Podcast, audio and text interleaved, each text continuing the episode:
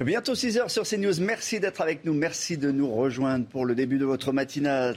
Et euh, tout à l'heure, dans un instant, tout de suite même, on va parler des Jeux Olympiques 2024 parce que ce sera dans deux ans, jour pour jour. Côté budget, peut-on éviter le dérapage? Et côté sécurité, comment recruter et former 17 500 agents privés? C'est ce qu'il faudra chaque jour, 17 500 agents. On va se poser la question ce matin. Emmanuel Macron annonce que l'État va par ailleurs acheter 400 000 billets qui seront distribués gratuitement pour les jeunes et les associations.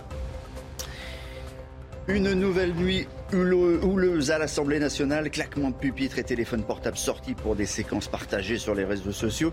Et avec ça, l'examen du texte de loi des finances rectificatives n'est pas terminé. Un amendement surprise a été adopté cette nuit pour les foyers chauffés au fioul domestique, une aide exceptionnelle de 230 millions sans condition de ressources, vous dira Jean-Baptiste Giraud.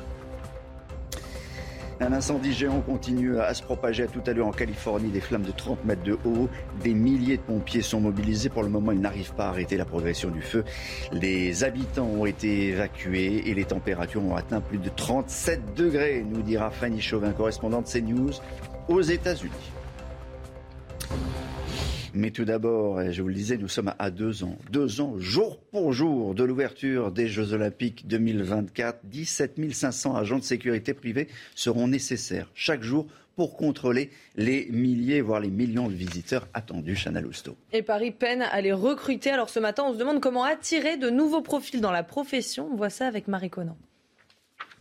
Sans eux, aucun événement sportif ne pourrait être tenu. Pour les Jeux Olympiques de Paris, ce sont 17 000 agents de sécurité qui seront nécessaires pour veiller à la sécurité des sites. Un chiffre jugé inatteignable par les acteurs du secteur. En cause, le manque de formation et de délivrance de titres de séjour. Alors, sur le titre de séjour, non, il n'y aura, pas de, changement. Le ministre de l'Intérieur a été très clair là-dessus. Euh, ce sur quoi la transformation va avoir lieu, c'est déjà la réforme de la formation professionnelle en sécurité. Euh, c'est-à-dire qu'aujourd'hui, pour pouvoir devenir agent de sécurité, vous êtes obligé de faire une formation de cinq semaines en continu, en présentiel, dans un cycle collectif. Euh, nous avons demandé au pouvoir public la possibilité de pouvoir avoir recours au distanciel. 33 000 formations seraient ainsi prises en charge par l'État pour un coût total estimé à 9 millions d'euros. Il s'agira également d'améliorer l'attractivité de ce métier à l'image trop souvent négative selon ce professionnel. L'autre, levier d'attractivité, c'est d'abord et avant tout de promouvoir nos métiers, puisqu'aujourd'hui, quelqu'un qui rentrerait dans un métier de sécurité pourrait avoir un parcours de carrière total et complet, c'est-à-dire commencer par exemple comme agent de sécurité et finir euh, sur des postes d'encadrement intermédiaire et de management. Si ces 17 000 agents privés ne sont pas recrutés d'ici deux ans, l'État s'est engagé à mettre à disposition du personnel militaire. Jean-Christophe Couvi est avec nous en, direct. Bonjour euh, du euh, SGP Police, euh, Jean-Christophe Couvi. c'est une vraie question, celle du recrutement de ces agents de sécurité pour les sites de, la compétition. On nous a dit 17 500 par jour, ce qui est absolument énorme. Et les, profils, bah, il va falloir quand même les contrôler avec attention. Oui, bonjour. Bah, effectivement, euh, alors après, il y a, vous savez, ceinture et bretelles, hein, comme a dit le président, au cas où on va piocher euh, dans, dans le régalien, c'est-à-dire dans l'armée, la police, la gendarmerie. Euh, donc, euh, il va y avoir du, du, du, boulot en deux ans. Il y a de la formation. On a vu un petit peu les couacs euh, récemment au Stade de France, où on a vu que quand les, les agents de sécurité étaient mal formés et qu'on prenait un petit peu au dernier moment, histoire de faire du nombre, ben on voit que tout de suite, on peut être vite dépassé et, et avoir des, des, des, choses qui se passent et qui font, j'allais dire, très mal à la tête le lendemain quand on ouvre le journal. Donc oui, il va falloir faire gaffe, mais on a quand même deux ans. L'État euh, va contribuer à la formation de, 33 000 euh, agents à hauteur de, 9 millions euh, d'euros. il faut faire quand même attention au, profil. on a entendu dans, le sujet quelqu'un qui, disait attention pour 60% d'entre eux ils ont un titre de séjour les gens qui sont les primo arrivants dans cette profession de sécurité privée. Oui, ben vous savez, alors attention parce que déjà, c'est vrai qu'en France, on aime bien aussi se fustiger un petit peu avant déjà, avant l'événement, faire monter un peu la pression comme si on pouvait rien faire. Et puis il y a aussi un peu le lobbying de toutes les boîtes de sécu là qui vont qui, vont faire monter aussi un peu la mayonnaise euh, pour alléger forcément pour eux euh, pouvoir, j'allais dire, sous-traiter. Euh, on voit bien qu'on va aller chercher peut-être du personnel, pourquoi pas en Europe aussi où ça existe déjà. on voit qu'on va avoir une manne de travail Est-ce que c'est du travail temporaire? Est-ce que ça va être après du travail, j'allais dire, qui va devenir pérenne? Voilà, tout ça, ce sont des questions que les acteurs de la sécurité se posent. Euh, nous, à la rigueur, j'allais dire policiers, on, va encadrer tout ça. On sera là, nous, pour, faire, j'allais dire, protéger les sites, les athlètes et les endroits stratégiques. Et vous savez, la, sécurité privée, c'est pas forcément les, endroits les plus, euh, dire, les plus chauds. Qui, vont avoir euh, en charge de, sécuriser. il y a une question qui se pose. 7 à 11 000 policiers par jour nécessaires pour, mhm pour euh, assurer la, sécurité des, Jeux Olympiques. Il y a quand même la, police du, quotidien à, assurer. Ça fait quand même beaucoup, beaucoup de monde sur le terrain à Paris. Oui, alors bizarrement, c'est marrant. la réserve de la police nationale vient d'être créée et commence à, j'allais dire, à avoir des, recrutements. Euh, il y a déjà la réserve aussi de la gendarmerie nationale, donc on voit bien que ça a quand même ça a été anticipé. Euh, on espère avoir d'ici là peut-être 30 euh, 000 réservistes, et donc ça sera les citoyens qui seront réservistes, qui viendront peut-être nous suppléer et nous aider. Après, nous on fera attention aussi parce que quand on, met autant de forces de l'ordre tous les jours sur le, sur le, dire sur le bitume, bah, il y a aussi des conditions de travail de, nos collègues. Et là, là-dessus, on serait intransigeant. Et euh, si on veut avoir une sécurité de qualité, il faut aussi après avoir un personnel de qualité. Et il faut pouvoir, euh, bah, j'allais dire, utiliser et, servir de, des policiers et des forces de l'ordre dans de bonnes conditions.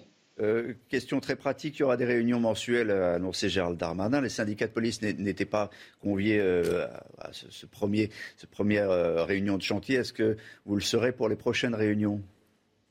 Oh, écoutez, je, ne pense pas, mais ne euh, vous inquiétez pas, on saura faire remonter en temps et en heure euh, tous les désidératas de nos policiers. Et vous savez, nous, on, est, on, alerte toujours quand il faut. Euh, mais après, vous avez remarqué aussi qu'il y a un changement de préfet sur Paris. Donc, il y aura peut-être aussi un changement de méthode. Mmh. Voilà. Donc, tout ça, je pense qu'il y aura plus de, de concertation. Et le point clé, en fait, dans tout ça, ça va être la coordination. Voilà. Le point clé dans, dans, ces, dans des jeux comme ça, dans, dans des événements aussi importants, c'est la coordination des forces. C'est, il faut savoir se parler, faire des réunions et monter le projet, j'allais dire, avec toutes les forces euh, euh, ensemble pour, euh, et non pas chacun de son côté. Voilà. Le point clé, c'est la coordination. Vous restez avec nous, Jean-Christophe Couvi. On va, on va parler d'un autre sujet qui, qui vous concerne, c'est l'agression de trois policiers à la guillotière à Lyon. Deux enquêtes ont été ouvertes ces dernières heures, Chanel Lousteau. la première pour les faits de vol avec violence, la seconde pour le lynchage des agents. Un nouveau suspect âgé de 26 ans a été interpellé. Valérie Labonne. Le parquet de Lyon a ouvert deux enquêtes distinctes concernant les faits de violence commis à l'encontre des trois policiers pris à partie dans le quartier de la Guillotière à Lyon. La première concerne les faits de vol avec violence et de rébellion commis par l'individu qui a arraché le collier. Le suspect est un jeune homme de 18 ans déjà condamné pour vol. Il est toujours recherché. La seconde enquête concerne les faits de violence volontaire avec armes et en réunion sur agents de la force publique. Dimanche soir, un homme de 26 ans suspecté d'avoir participé à l'agression des forces de l'ordre a été interpellé.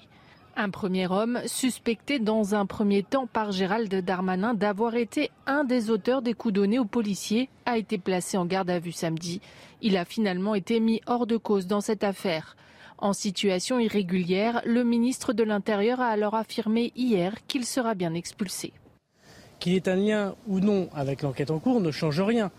Cette personne n'est pas légalement sur le territoire national, ça veut dire qu'il n'a pas de papier.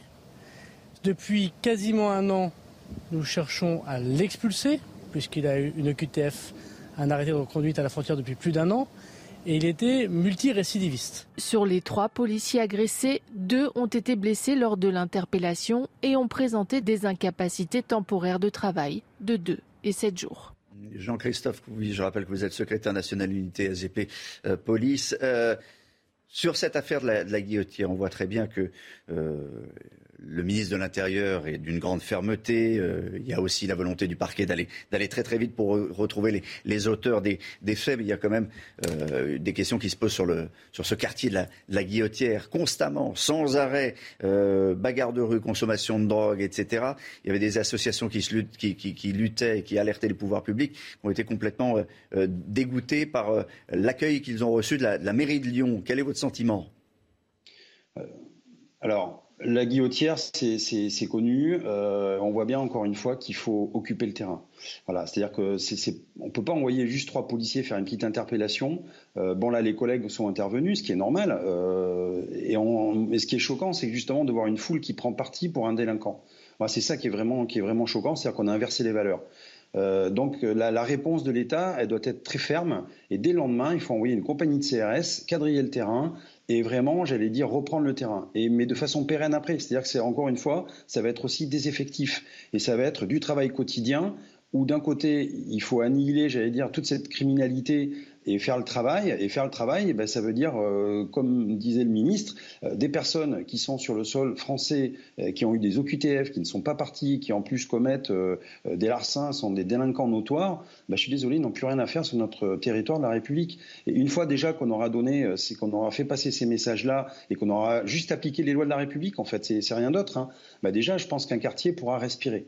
Euh, et après, il faut des effectifs pérennes. Le, terrain, voilà, il faut le reconquérir et il faut y rester. Si c'est juste pour faire encore une fois un petit bond en avant, nettoyer un petit peu entre guillemets le quartier, euh, l'aseptiser, euh, parce qu'on sait très bien que quand il y a une présence policière, il y a, moins de, faits, et partir 15 jours après, eh ben, le terrain va être regagné par les délinquants et, on perdra tous les efforts qu'on a, qu'on a, pu avoir jusque-là. Voilà, j'entends votre message, on entend tous votre message. Il faut occuper le terrain. Merci Jean-Christophe Couvi d'avoir été en direct ce matin avec nous. Dans le reste de l'actualité, Emmanuel Macron est arrivé à Yaoundé, au Cameroun. L'objectif de ce voyage, c'est de relancer les relations politiques entre le Cameroun et la France. Le président de la République est accompagné de plusieurs ministres, notamment euh, Catherine Colonna, ministre des Affaires étrangères. Emmanuel Macron rencontrera son homologue camerounais Paul Biya dans la matinée au palais présidentiel. Ce déplacement, c'est le premier de sa tournée en Afrique avant le Bénin et la Guinée-Bissau la page politique, dernière ligne droite à l'Assemblée pour le euh, le, le paquet de, mesures en faveur du pouvoir d'achat. Le projet de loi rectifié avec euh, la remise carburant et la nationalisation d'EDF est toujours examiné dans l'hémicycle. Et oui, on n'est pas allé au bout de la, discussion et pourtant ça a duré tard dans la nuit. Eh oui, mais les députés n'ont pas réussi à se mettre d'accord et vous allez voir que les débats étaient parfois houleux. Regardez. C'est insupportable qu'à chaque fois qu'on parle, il y ait un brouhaha à ce point, et notamment des claquements de pipites comme vous le faites actuellement.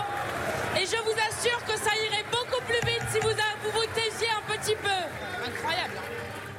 Pendant que vous avez fait cette euh, petite provocation, j'ai vu certains de vos députés filmer.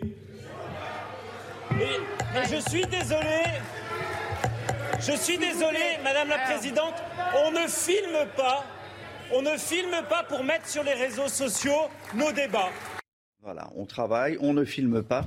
C'est la règle. Et pourtant, on a l'impression qu'on a, une génération de députés Twitter.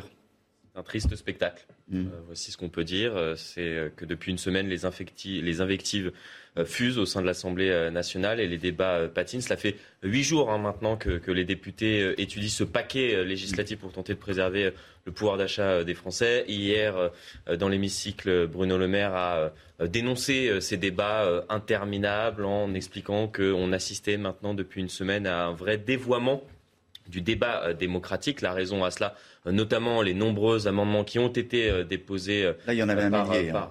par, l'opposition, tout à fait, concernant le, projet de loi de finances euh, rectificative, qui font partie hein, euh, du débat parlementaire. Il est normal que l'opposition dépose un certain nombre d'amendements, n'en déplaise à l'exécutif. Après, ce qui est regrettable, et cela a été souligné par, par ce député à l'instant, ce sont les postures des uns et des autres et parfois l'instrumentalisation de l'Assemblée nationale qui est devenue un véritable outil euh, de communication euh, pour les députés qui euh, tweetent, qui prennent des photos, qui filment et qui parfois déposent un amendement pour prendre la parole, pour tenir une posture et après pour montrer à euh, leur communauté sur, sur les réseaux sociaux qu'ils ont euh, défendu telle ou telle position au sein de l'Assemblée nationale, ce qui est regrettable puisque ça ne fait pas avancer euh, les débats. Et là, en l'occurrence, il y a une attente très forte des Français concernant le pouvoir d'achat. Député 2.0. Cette nuit, les, députés ont quand même travaillé. Ils ont adopté d'ailleurs un, amendement surprise pour les foyers qui chauffent au fioul domestique, Jean-Baptiste Giraud. On va dire qu'ils ont surtout tordu le bras du gouvernement puisqu'effectivement, c'est un amendement LR qui a été approuvé par 164 voix contre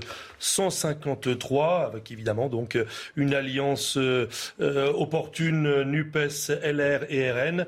Et donc 230 millions d'euros seront débloqués si ça passe évidemment le Sénat, puis le deuxième passage à l'Assemblée nationale pour tous les foyers qui sont chauffés au fioul. On rappelle quand même le prix du fioul domestique 1,55€ le hmm. litre, alors qu'il y a deux ans, pendant la pandémie, eh bien c'était 70 centimes. et quand on remplit une, cuve ah de bah, fuel, il y en a pour des milliers. Un parlementaire a dit euh, que certaines familles étaient obligées de faire 10 chèques pour euh, payer euh, le plein de fuel. Moi, je connais des livreurs de fuel qui livrent 250 litres, 300 litres, alors que traditionnellement on se faisait pas l'intégralité, pas l'intégralité de la, ah, Pas l'intégralité. La norme c'était 1000 litres, mais 250 litres on va pas loin. Hein. Ouvrons grand les jeux, ouvrons grand les yeux et les jeux. C'est le slogan des, des Jeux Olympiques. On y revient dans un instant. C'est la page sport. Chana Lousteau, vous aimez bien ce slogan Ouvre les jeux? C'est pas mal, non? Vous n'aimez pas Moi, j'aime J'aime les jeux de mots. Ouvre les jeux, c'est le slogan des Jeux Olympiques 2024. Le slogan a été dévoilé hier par les organisateurs et sera le même pour les Jeux euh, paralympiques à deux ans, jour pour jour, de l'ouverture du plus grand événement sportif international. Les organisateurs ont donné plus de détails, notamment sur le prix des billets et la cérémonie d'ouverture. Les explications de Xavier Delagosi.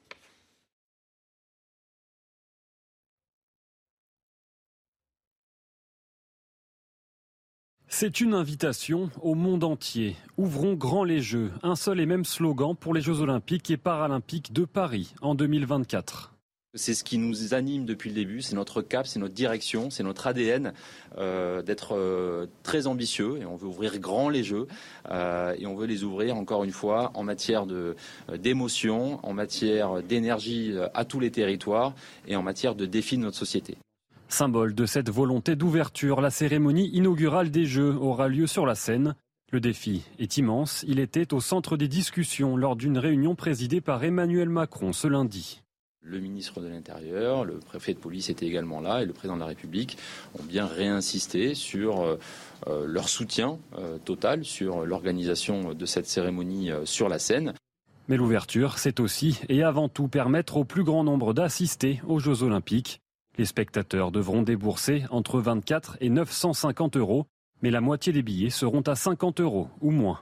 Euh, des jeux euh, grands ouverts, euh, pour nous, c'est aussi cette ambition bah, d'offrir une accessibilité des tarifs pour que les stades soient pleins et qu'on puisse aller vivre ces émotions et encourager les équipes de France.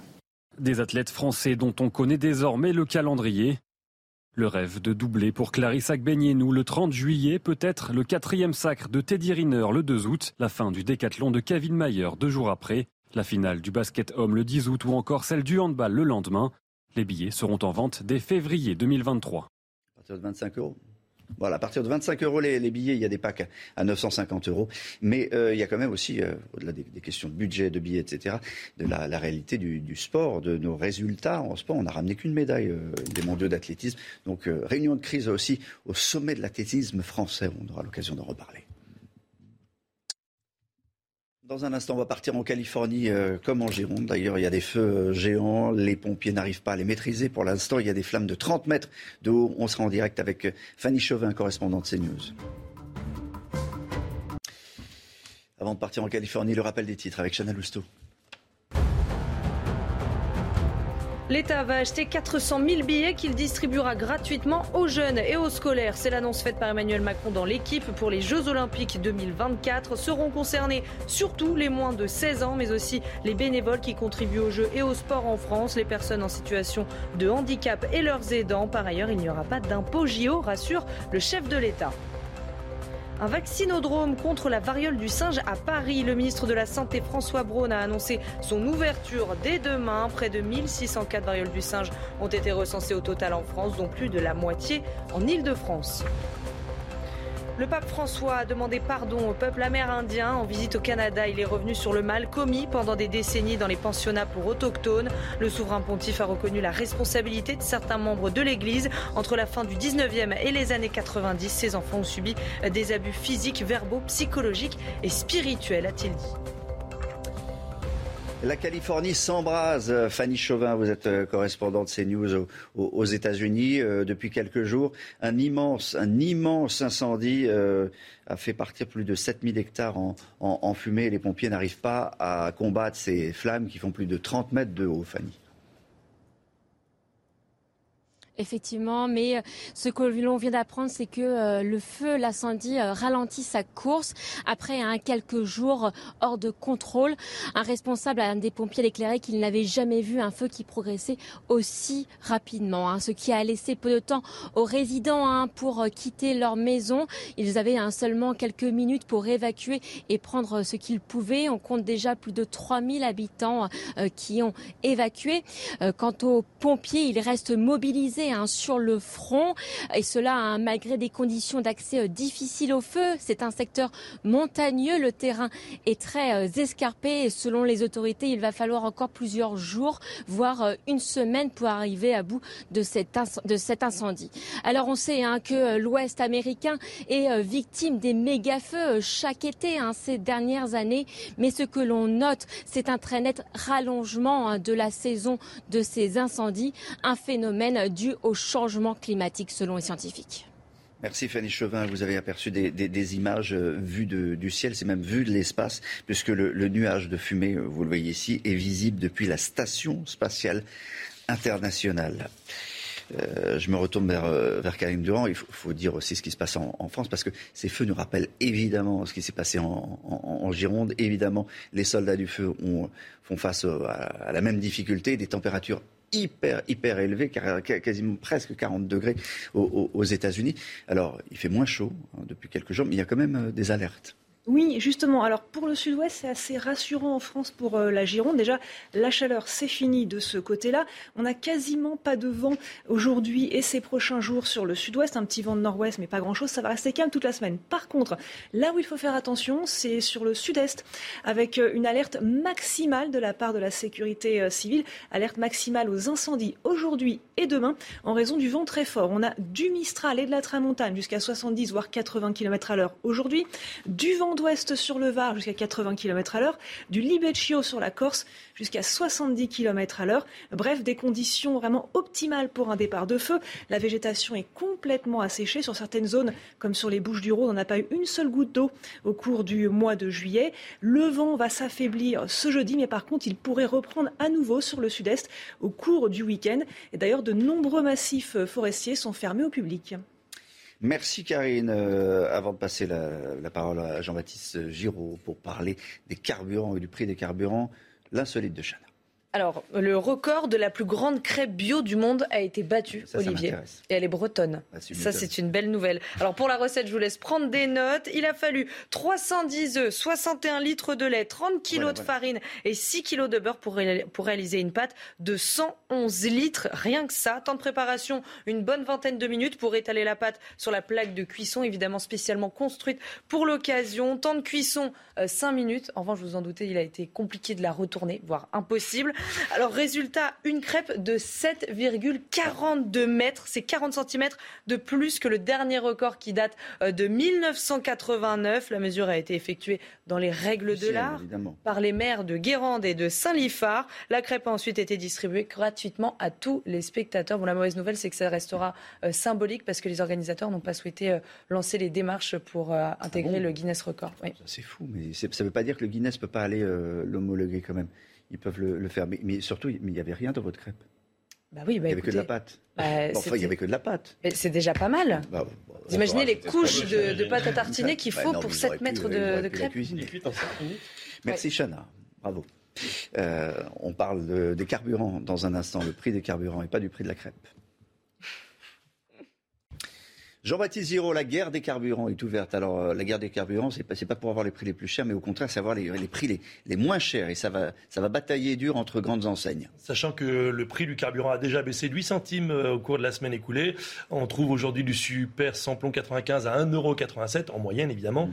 et du diesel à 1,93€. Mais c'est important, parce qu'on est passé sous les 2 euros. C'est bien qu'on va faire son plein, mais attendez, attendez ce week-end, parce que ce week-end, ça va être encore moins cher. Mais avant d'en arriver là, d'abord, l'inquiétude des euh, patrons de stations-service indépendantes. Il y en a encore quelques milliers en France, même si beaucoup ont disparu au cours des décennies écoulées. Le patron du syndicat des pompistes indépendants, Franck Pousse, anticipe une baisse des ventes forcément de 30 à 50 dans ces stations-service à cause de la remise de 20 centimes de Total. Parce que la remise gouvernementale, tout le monde va l'appliquer, mais celle de Total, bah, y a Total qui va pouvoir l'appliquer. Euh, en 40 ans, le nombre de stations-service en France a été divisé par 4. Il faut bien retenir ça. Donc quand vous êtes euh, à la campagne, dans une zone rurale, comme on dit, et vous n'avez pas de station-service, parfois vous devez faire 30, 40 km pour faire votre plein. Euh, des annonces ont été faites pour les baisses de carburant ce week-end. En pole position, on trouve évidemment Casino qui, euh, depuis déjà des mois et des mois, propose du carburant à 85 centimes le litre euh, vendredi et samedi. Concrètement, vous faites quoi? Vous allez faire votre plein mmh. et au moment de payer à la caisse, vous payez le prix fort, mais on vous donne un bon d'achat. Si vous avez pris 50 litres, eh bien vous aurez un bon d'achat à la louche de 50 euros. On trouve juste derrière euh, Casino Leclerc. Leclerc, cette fois, qui annonce les carburants à prix coûtant dans toute citation de supermarché pour ce week-end de chasse et croisée et pour tous les week-ends euh, de cet été. Au passage, Michel-Édouard Leclerc râle parce qu'il dit il y, a, un article dans la loi qui a été oublié qui va nous empêcher de faire la pub sur le carburant par cher à partir du 22 août. Il dit suspendez cet article de loi, tout le monde va vouloir euh, mettre en avant son carburant point cher. Toute dernière chose, pas d'annonce pour l'instant du côté de Esso et Shell, mais on imagine qu'ils sont en train de. Ils vont s'aligner. Oui, ils vont faire quelque chose, mais donc inquiétude pour les stations-service indépendantes. Merci Jean-Baptiste Giraud. Tout de suite, euh, si vous prenez la, route des vacances, si vous êtes en vacances, votre météo, votre météo des plages, on bafouille. La météo de Karine Durand va au Puy-Saint-Vincent ce matin. Et oui, dans les Hautes-Alpes, avec euh, de très belles conditions, on le voit, le ciel est bien dégagé euh, déjà ce matin. Ce sera vraiment une belle journée. On prévoit 27 euh, degrés de ce côté-là, ce qui est à peu près dans les moyennes de saison en temps calme. Et a priori, pas d'orage. Alors en ce qui concerne le reste du pays, on a un vent d'ouest ce matin qui apporte un petit peu d'humidité sur toute la façade atlantique, avec donc des nuages sur cette partie-là, pas de précipitations ou quasiment pas, toujours un temps calme et sec. On peut avoir quelques bourgeonnements nuageux, parfois des averses sur le sud des Alpes et en direction la Méditerranée. Attention, plein soleil et du vent fort, donc un risque d'incendie très élevé. Au cours de l'après-midi, ça s'améliore. Les nuages du matin vont se dissiper progressivement, hormis vraiment sur la Bretagne et la Normandie où ils vont un petit peu résister. Mais on aura quand même des éclaircies partout ailleurs, du très beau temps et toujours quelques nuages en direction des Alpes du Sud. Les températures sont encore douce, agréable ce matin sur la région parisienne. 17, 15 en remontant vers Lille, mais de la chaleur encore hein, dès ce matin pour Marseille ou pour Nice et Cannes avec 25 degrés. Au cours de cet après-midi, on respire un peu mieux au sud-est, même s'il fait toujours chaud. L'alerte canicule est enfin levée de ce côté-là, mais on peut encore monter jusqu'à 35 localement. La chaleur, par contre, est tout à fait de saison normale en direction euh, du nord du pays, 25 à Paris et 29 en direction de Strasbourg. Au cours des prochains jours, on retrouve globalement un temps un petit peu plus instable et plus chaud pour le milieu et la fin de semaine, avec quelques averses en prévision entre mercredi, jeudi et vendredi, des averses très faibles qui ne suffiront pas à améliorer la situation de sécheresse. 6h30 sur CNews, merci d'être avec nous. La suite de votre matinale. Dès le début du journal, nous irons en Gironde. Ce sont euh, des milliers d'hectares qu'il faut euh, surveiller pour que le feu ne reprenne pas. Nos équipes ont suivi les pompiers qui luttent contre ces risques de reprise. Les deux feux sont fixés mais ne sont toujours pas éteints. Ouvrons grand les Jeux, un jeu de mots qui signifie l'ambition de ces JO 2024 à deux ans de la cérémonie. Nous vous détaillerons ce, que, ce qui se cache derrière cette ambition. Des Jeux ouverts au public, le marathon, des Jeux qui se dérouleront hors des stades. Le casse-tête, c'est aussi celui de la sécurité. Chaque jour, il faudra jusqu'à 11 000 policiers et des 18 000 agents privés. On fera le point. Le pic de la septième vague de Covid est-il derrière nous en termes de contamination? Est-ce que c'est un phénomène de fond ou juste une impression liée au brassage des populations pendant les vacances? Il y a des indicateurs qui semblent rassurants. On posera la question dans un instant au docteur Jamil Ramani qui nous a rejoint, médecin euh, anesthésiste et réanimateur. On reviendra aussi sur le texte de loi sur la sécurité sanitaire adopté hier qui ne prévoit plus d'obligation vaccinale même en cas de retour de l'épidémie.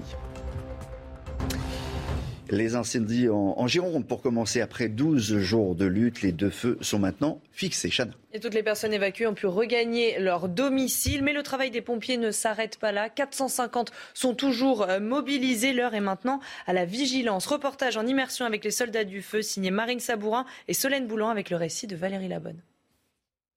Dans ce massif de pins, toute la végétation est carbonisée. Le feu est fixé, mais pas encore éteint les pompiers établissent un périmètre de travail autour de la commune de Louchatz. En jaune, les routes praticables euh, et en blanc pointillé, ce sont les pistes forestières euh, menées par la DFC. Les flammes ne sont plus visibles, mais pourtant il faut rester vigilant et éviter de nouveaux départs de feu. Ça, reprend là, avec, le, vent qui s'est levé. Donc euh, avant que ça puisse progresser, on va aller le, le, noyer et puis les pompiers doivent noyer avec de l'eau ces fumerons car la terre continue à brûler en profondeur. Ils brûlent en fait tout ce qui est sous terre, y compris les racines des arbres. Et dès qu'il y a du vent, le, ça s'engouffre en fait dans ces petites euh, canalisations qui se créent et le feu, euh, le feu repart. Un travail titanesque qu'il va falloir effectuer sur la totalité des 14 000 hectares qui sont partis en fumée dans le secteur. Cela dit, c'est un travail de titan euh, sur la surface aujourd'hui du, euh, sinistre, euh, il y en a partout. 300 soldats du feu de Gironde, des Yvelines et de l'Essonne sont encore mobilisés. Leur mission de surveillance devrait durer plusieurs semaines et vont dépendre des conditions météorologiques. Ouvrons grand les Jeux, c'est le slogan des, des JO de 2024. Il a été dévoilé hier par les organisateurs. Ce sera évidemment le même pour les Jeux euh, paralympiques. Quelles sont les nouveautés, Chana? Alors, l'ouverture des Jeux au public, c'est une première. Le marathon, par exemple, sera ouvert au public. Ouverture également à de nouvelles disciplines, comme le breaking, et puis des Jeux en dehors des stades. C'est également une première. Vous ferez le marathon? Voulez participer au, marathon Le prix des billets, peut-être, Jean-Baptiste Le prix des billets, bah, le marathon n'a pas encore débuté, puisque c'est en février 2023 que vous pourrez hmm. acheter ces billets. Mais effectivement, euh, un million de billets à 24 euros seront proposés aux acheteurs, 13 euh, millions de billets en tout. Et les organisateurs promettent qu'un billet sur trois sera vendu à 100 euros maximum pour les épreuves à médaille, celles qui intéressent le plus. il y aura même des billets gratuits. Emmanuel Macron l'annonce euh, ce matin dans, dans l'équipe. L'État a acheté 400 000 billets pour les offrir aux jeunes et, aux associations. Les JO de Paris, euh, selon un sondage publié par le Parisien, 26% euh, bah, ressentent de l'intérêt. C'est pas encore euh, énorme, mais 26% sont intéressés. L'indifférence, le sentiment d'indifférence, 47%. Donc il va falloir donner envie aux Parisiens, aux Français, de s'intéresser à, à, ces Jeux Olympiques. Il y a quand même de l'inquiétude pour 20% d'entre eux. On vous a posé la question. C'est votre avis Bon, c'est en 2024. Ils auront peut-être le temps d'être prêts euh, cette fois-ci après l'échec euh, du Stade de France. Je travaille sur les berges de la Seine, vous voyez, je vends des glaces au Pont des Arts. Et je vois tout ce qui se passe, euh, ben, bonjour la sécurité. Hein. Je pense au Grand Paris, je pense à tout ce, qui, tout ce que ça va générer au niveau des transports, ce que ça va générer pour nous, les Parisiens. Euh, mais voilà, après pour le sport en lui-même, euh, ça sera intéressant quand on y sera, mais pour l'instant on n'y pense pas, je pense. Je suis contente pour la ville de Paris, pour la France en général. C'est formidable de recevoir euh, des sportifs qui viennent du monde entier. Il faut être à la hauteur. Il faut être à la hauteur, faut être à la hauteur aussi sur les enjeux, alors budgétaires, on l'a dit, mais aussi sur les enjeux sur la sécurité, Marie Conan. Oui, effectivement. Et le premier objectif euh, affiché par l'Élysée, c'est évidemment de sécuriser la cérémonie d'ouverture. C'est la première image euh, que l'on donne. Et la France a vu les choses en grand. Cette cérémonie d'ouverture aura lieu sur la Seine. 6 km de parcours, 160 embarcations et 600 000 spectateurs attendus sur les quais transformés en gradins. Et bien sûr, il faudra encadrer, sécuriser euh, tout ça. L'État prévoit un dispositif exceptionnel, mais les détails de ce dispositif ne seront connus une fois seulement la scénographie définie. Deuxième sujet majeur, c'est celui de la sécurité privée. La France prévoit euh, près de 18 euh, 000 agents de sécurité. C'est beaucoup. Et si ces agents ne sont pas euh, recrutés à temps, c'est probable, eh bien l'État s'est engagé à mettre à disposition en plus du personnel militaire. D'ailleurs, l'opération euh, Sentinelle sera renforcée. C'est une opération euh, militaire qui vise à lutter contre le terrorisme. On annonce également un renforcement de la sécurité maritime et aérienne à l'aide de la Marine nationale et de l'armée de l'air. Enfin, dernier point et non des moindres, le renforcement de la cybersécurité, car on sait que euh, ces dernières années, les JO euh, étaient des cibles hein, privilégiées euh, de ces attaques. Le Japon, par exemple, avait été victime de cyberattaques. 4 milliards d'attaques lors de sa précédente édition. L'Elysée est donc actuellement en train de réfléchir et de se préparer à ces cyberattaques. Il y a des attaques visibles, il y a des attaques invisibles. 4 milliards au Japon, 4 milliards de, cyberattaques. C'est un chiffre absolument énorme. Merci euh, Marie. Je salue le docteur Jamil Ramani. Euh, bonjour et merci encore d'être là, médecin anesthésiste et réanimateur. On, va ouvrir un, chapitre avec vous consacré euh, au Covid dans un instant. Mais d'abord, cette information, un vaccinodrome XXL contre la variole du singe à Paris. C'est ce qu'a annoncé le ministre de la Santé, Chana. Et eh oui, il va ouvrir dès demain. Près de 1600 cas, je le rappelle, de variole du singe ont été recensés euh, en France au total, dont plus de la moitié en Ile-de-France. 1700 cas, je crois, précisément annoncé le, le, le ministre euh, ça devient nécessaire hein, Oui, tout à fait. Tout à fait. C'était quasiment impossible de trouver une place pour se faire vacciner. Euh, plusieurs patients euh, s'en sont inquiétés. Les, premières places étaient à, la fin août. Donc c'est une très bonne chose parce que le, on, est assez démunis vis-à-vis de cette maladie. Ben, il faut faire deux choses vacciner et puis faire faire de la prévention, c'est-à-dire informer, informer, informer, informer. Et dans les vaccinodromes, c'est ce qu'on fait aussi? Bah, Écoutez, il n'est pas ouvert encore. Hein. Oui, bon, on, a vu comment ça, non, mais on a vu comment ça se passait avec le, le, Covid, par exemple. C'était aussi le moyen de, Bien sûr, de ce sera, ce sera le moyen d'informer. Euh, ça se développe vite. Hein, euh, oui, oui ça, oui, ça se développe vite. C'est un problème de, de, santé publique maintenant, et l'OMS a a tiré la sonnette d'alarme. Il y aura plus de moyens pour l'hôpital l'an prochain. C'est pas moi qui le dis. C'est ce qu'a annoncé hier à l'Assemblée le ministre de, l'économie, Bruno Le Maire. Chana. Et oui, avec notamment une compensation intégrale de la hausse du point d'indice pour les fonctionnaires. Écoutez. Est-ce qu'il va y avoir un problème de financement en 2023 bah, Il va falloir évidemment adapter l'ONDAM. Et moi, je veux prendre deux engagements avec vous euh, ce soir. Monsieur Coquerel, au-delà du président Coquerel et au-delà des remarques qui sont faites ici ou là, je pense que tous nos compatriotes qui nous écoutent, qui sont, comme vous tous ici, fondamentalement attachés à l'hôpital public, reconnaissant au personnel soignant de tout le travail qu'ils ont fait pendant la crise du Covid et après la crise du Covid, qui sont parfaitement lucides sur les difficultés des urgences et de l'hôpital public, je veux prendre deux engagements ce soir. Oui, il y aura une augmentation significative de l'ONDAM en 2023 et oui, nous compenserons intégralement aux hôpitaux publics l'augmentation du point qui a été décidé dans le cadre des revalorisations. Commentaire sur euh, cette déclaration de Bruno Le Maire écoutez, c'est très bien de revaloriser, mais c'est pour le public. il ne faut pas oublier aussi qu'il y a une hospitalisation privée. Moi, je fais partie d'un hôpital qui est, qui est privé participant au service public. Mais Souvent, on les oppose. Souvent, les oppose. C'est pas prévu. Hein, pour, pour, C'est-à-dire que le financement, pour l'instant, n'a pas été déterminé filtrer l'entrée de son service d'urgence. Ça va vous intéresser également ce, ce sujet. C'est la décision prise par l'hôpital de Montauban pour éviter un afflux trop important de patients.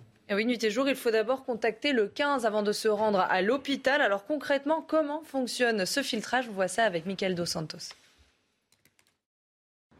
Aux urgences de Montauban, il y a l'interphone vert pour les patients qui ont appelé le SAMU. Vous avez été déjà régulé. Mais aussi l'interphone rouge pour ceux qui arrivent sans avoir contacté le 15.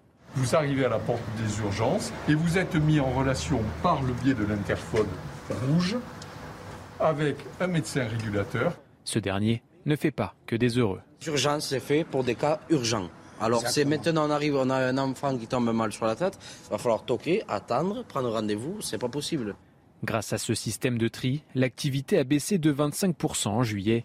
Beaucoup de patients sont réorientés vers d'autres centres médicaux. De quoi soulager le personnel hospitalier. On est actuellement, alors qu'on était il y a 20 ans à 20 000 entrées, on est actuellement à 40 000 entrées. Avec la pénurie de médecins et d'infirmiers en France, ce système de régulation a également un autre avantage. On touche du doigt une organisation qui peut améliorer l'attractivité euh, des services d'urgence. Les appels vers le SAMU de Montauban ont bondi de 50%. Une hausse prévue et souhaitée par le ministère de la Santé. Le bouton vert, le bouton rouge, vous êtes pour, vous êtes contre Ah non, non, je suis absolument contre. Hein. Le, le, filtrage, moi j'ai été chef de service d'urgence pendant près de 25 ans, et euh, j'avais imposé à mes équipes de voir tout malade qui se présentait, parce qu'on ne sait pas hmm. ce qui se présente. Et euh, Là, vous avez vu, c'est quand même celui qui vient euh, au service d'urgence qui choisit qui dit je suis plutôt rouge, je suis plutôt vert, je suis plutôt.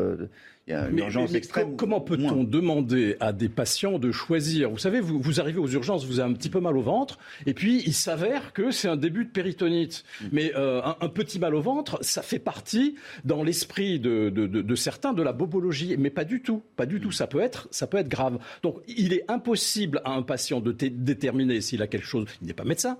Et, et, et d'autre part, euh, le, le, le centre 15, on peut par téléphone passer à côté de choses qui sont graves. Il faut voir le patient. Sûr, mais on peut prendre les choses à l'envers. Alors, il n'y a, a, pas de sonnette, il n'y a rien, mais on peut attendre jusqu'à 7 heures. Donc, un petit, un petit mal au ventre peut se transformer mais, en, non, mais Il y, a un tri qui se fait à l'entrée. Hein. Vous savez, ah, on, on, classe, on, on, classe, les patients par, par urgence. C'est un peu ce qu'on fait avec la sonnette. Non, mais, c'est, pas, mais là, c'est, sur les professionnels. Non, non mais ça, ça, ça c'est ouais. le patient qui décide. Non, le patient ne peut pas savoir ce qu'il a. S'il vient, c'est qu'il est inquiet. On va parler euh, avec vous de, de cette vague, de cette septième vague de Covid. Est-ce qu'on est au, au, au milieu? Est-ce qu'on est au bout? Enfin au bout. Il y a des indicateurs intéressants, mais euh, ça sera après le, le sport. le sport, je le précise, avec les Jeux Olympiques, c'est grande cause nationale. Hein. Tous les Français vont se mettre au sport. Mais on va parler des Parisiens qui terminent leur, le PSG, qui termine sa tournée au Japon en beauté. Et le Paris Saint-Germain s'est imposé contre Gamba Osaka 6 à 2. Comment Neymar.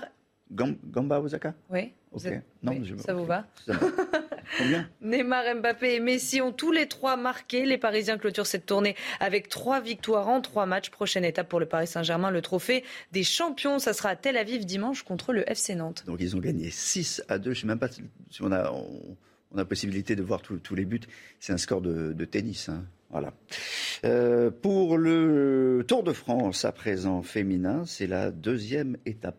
Ah oui, Marianne Vos qui a remporté la deuxième étape du Tour de France féminin à Provins. Cette étape a été marquée par trois chutes dans les 30 derniers kilomètres et plusieurs abandons. La néerlandaise avait terminé deuxième sur les Champs-Élysées dimanche. Avec cette victoire, elle s'empare du maillot jaune. Aujourd'hui, les coureuses relieront Reims à Épernay. Ça va être une belle étape encore.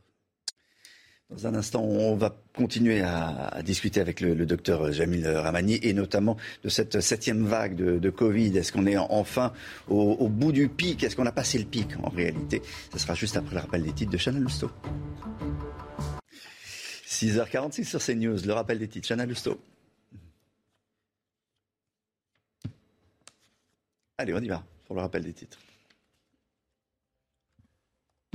Rappel des titres? Pas rappel des titres? Oui? Non? Dites-moi.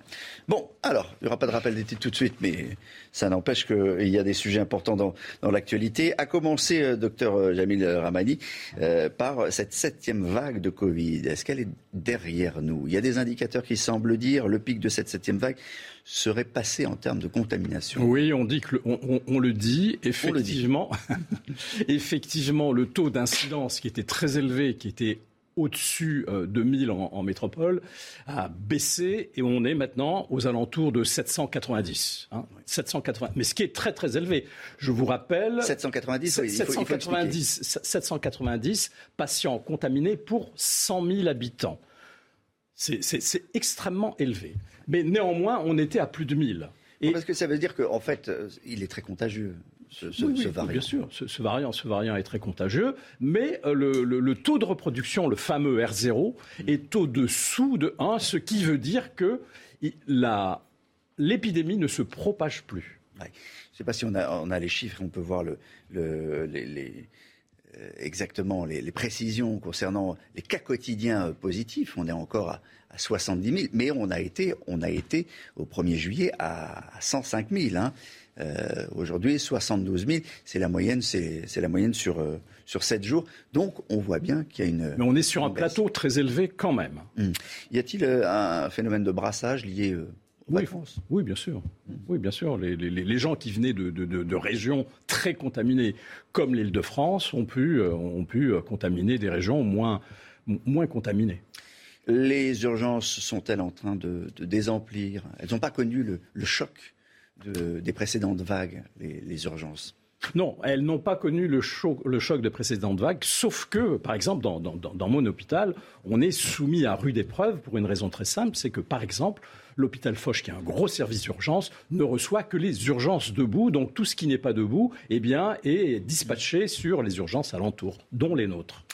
Est-ce qu'aujourd'hui, il est, au fond, accepté euh, que l'on va vivre avec ce Covid et que l'on va continuer à, en mourir, mais à un niveau respectable, entre guillemets? Parce qu'on a, on a autour de, 80 morts quand même. 100 hein, morts par jour. 100, morts par jour. Une, euh. centaine de morts par jour. Ça veut dire que dans la société, et on ne vous redonne plus les, chiffres tous les jours, ça veut dire qu'il y a une sorte d'acceptabilité de ce niveau-là? Ah oui, oui, c'est une acceptabilité, mais néanmoins, euh, il ne faut pas accepter. Néanmoins, il faut faire tout ce qui est en notre, en notre possession pour lutter contre ça. C'est-à-dire qu'il faut, bah, il, faut vacciner, euh, vous savez, il y, a, plusieurs millions de gens qui auraient dû recevoir la quatrième dose qui ne l'ont pas reçue et on sait bien que la mortalité et les formes graves est moindre chez les gens vaccinés. Euh, à propos de la, vaccination, euh, certains députés, RN notamment, demandent un projet de loi. projet de loi pour réintégrer les pompiers, euh, n'ont pas été vaccinés. On vit un moment très difficile avec les, avec les incendies, euh, évidemment. Est-ce qu'il faut passer par la loi pour intégrer un certain nombre de, soit de soignants, soit de, pompiers qui n'ont pas été vaccinés et dont aujourd'hui on a besoin et on le ressent. À mon avis, vous le savez, moi je suis pour la, réintégration non seulement des soignants, mais aussi des pompiers. On a, il y a 5000 pompiers volontaires euh, qui, euh, qui sont interdits d'intervention parce qu'ils ne sont pas vaccinés. Mais ça, ça n'a pas de sens.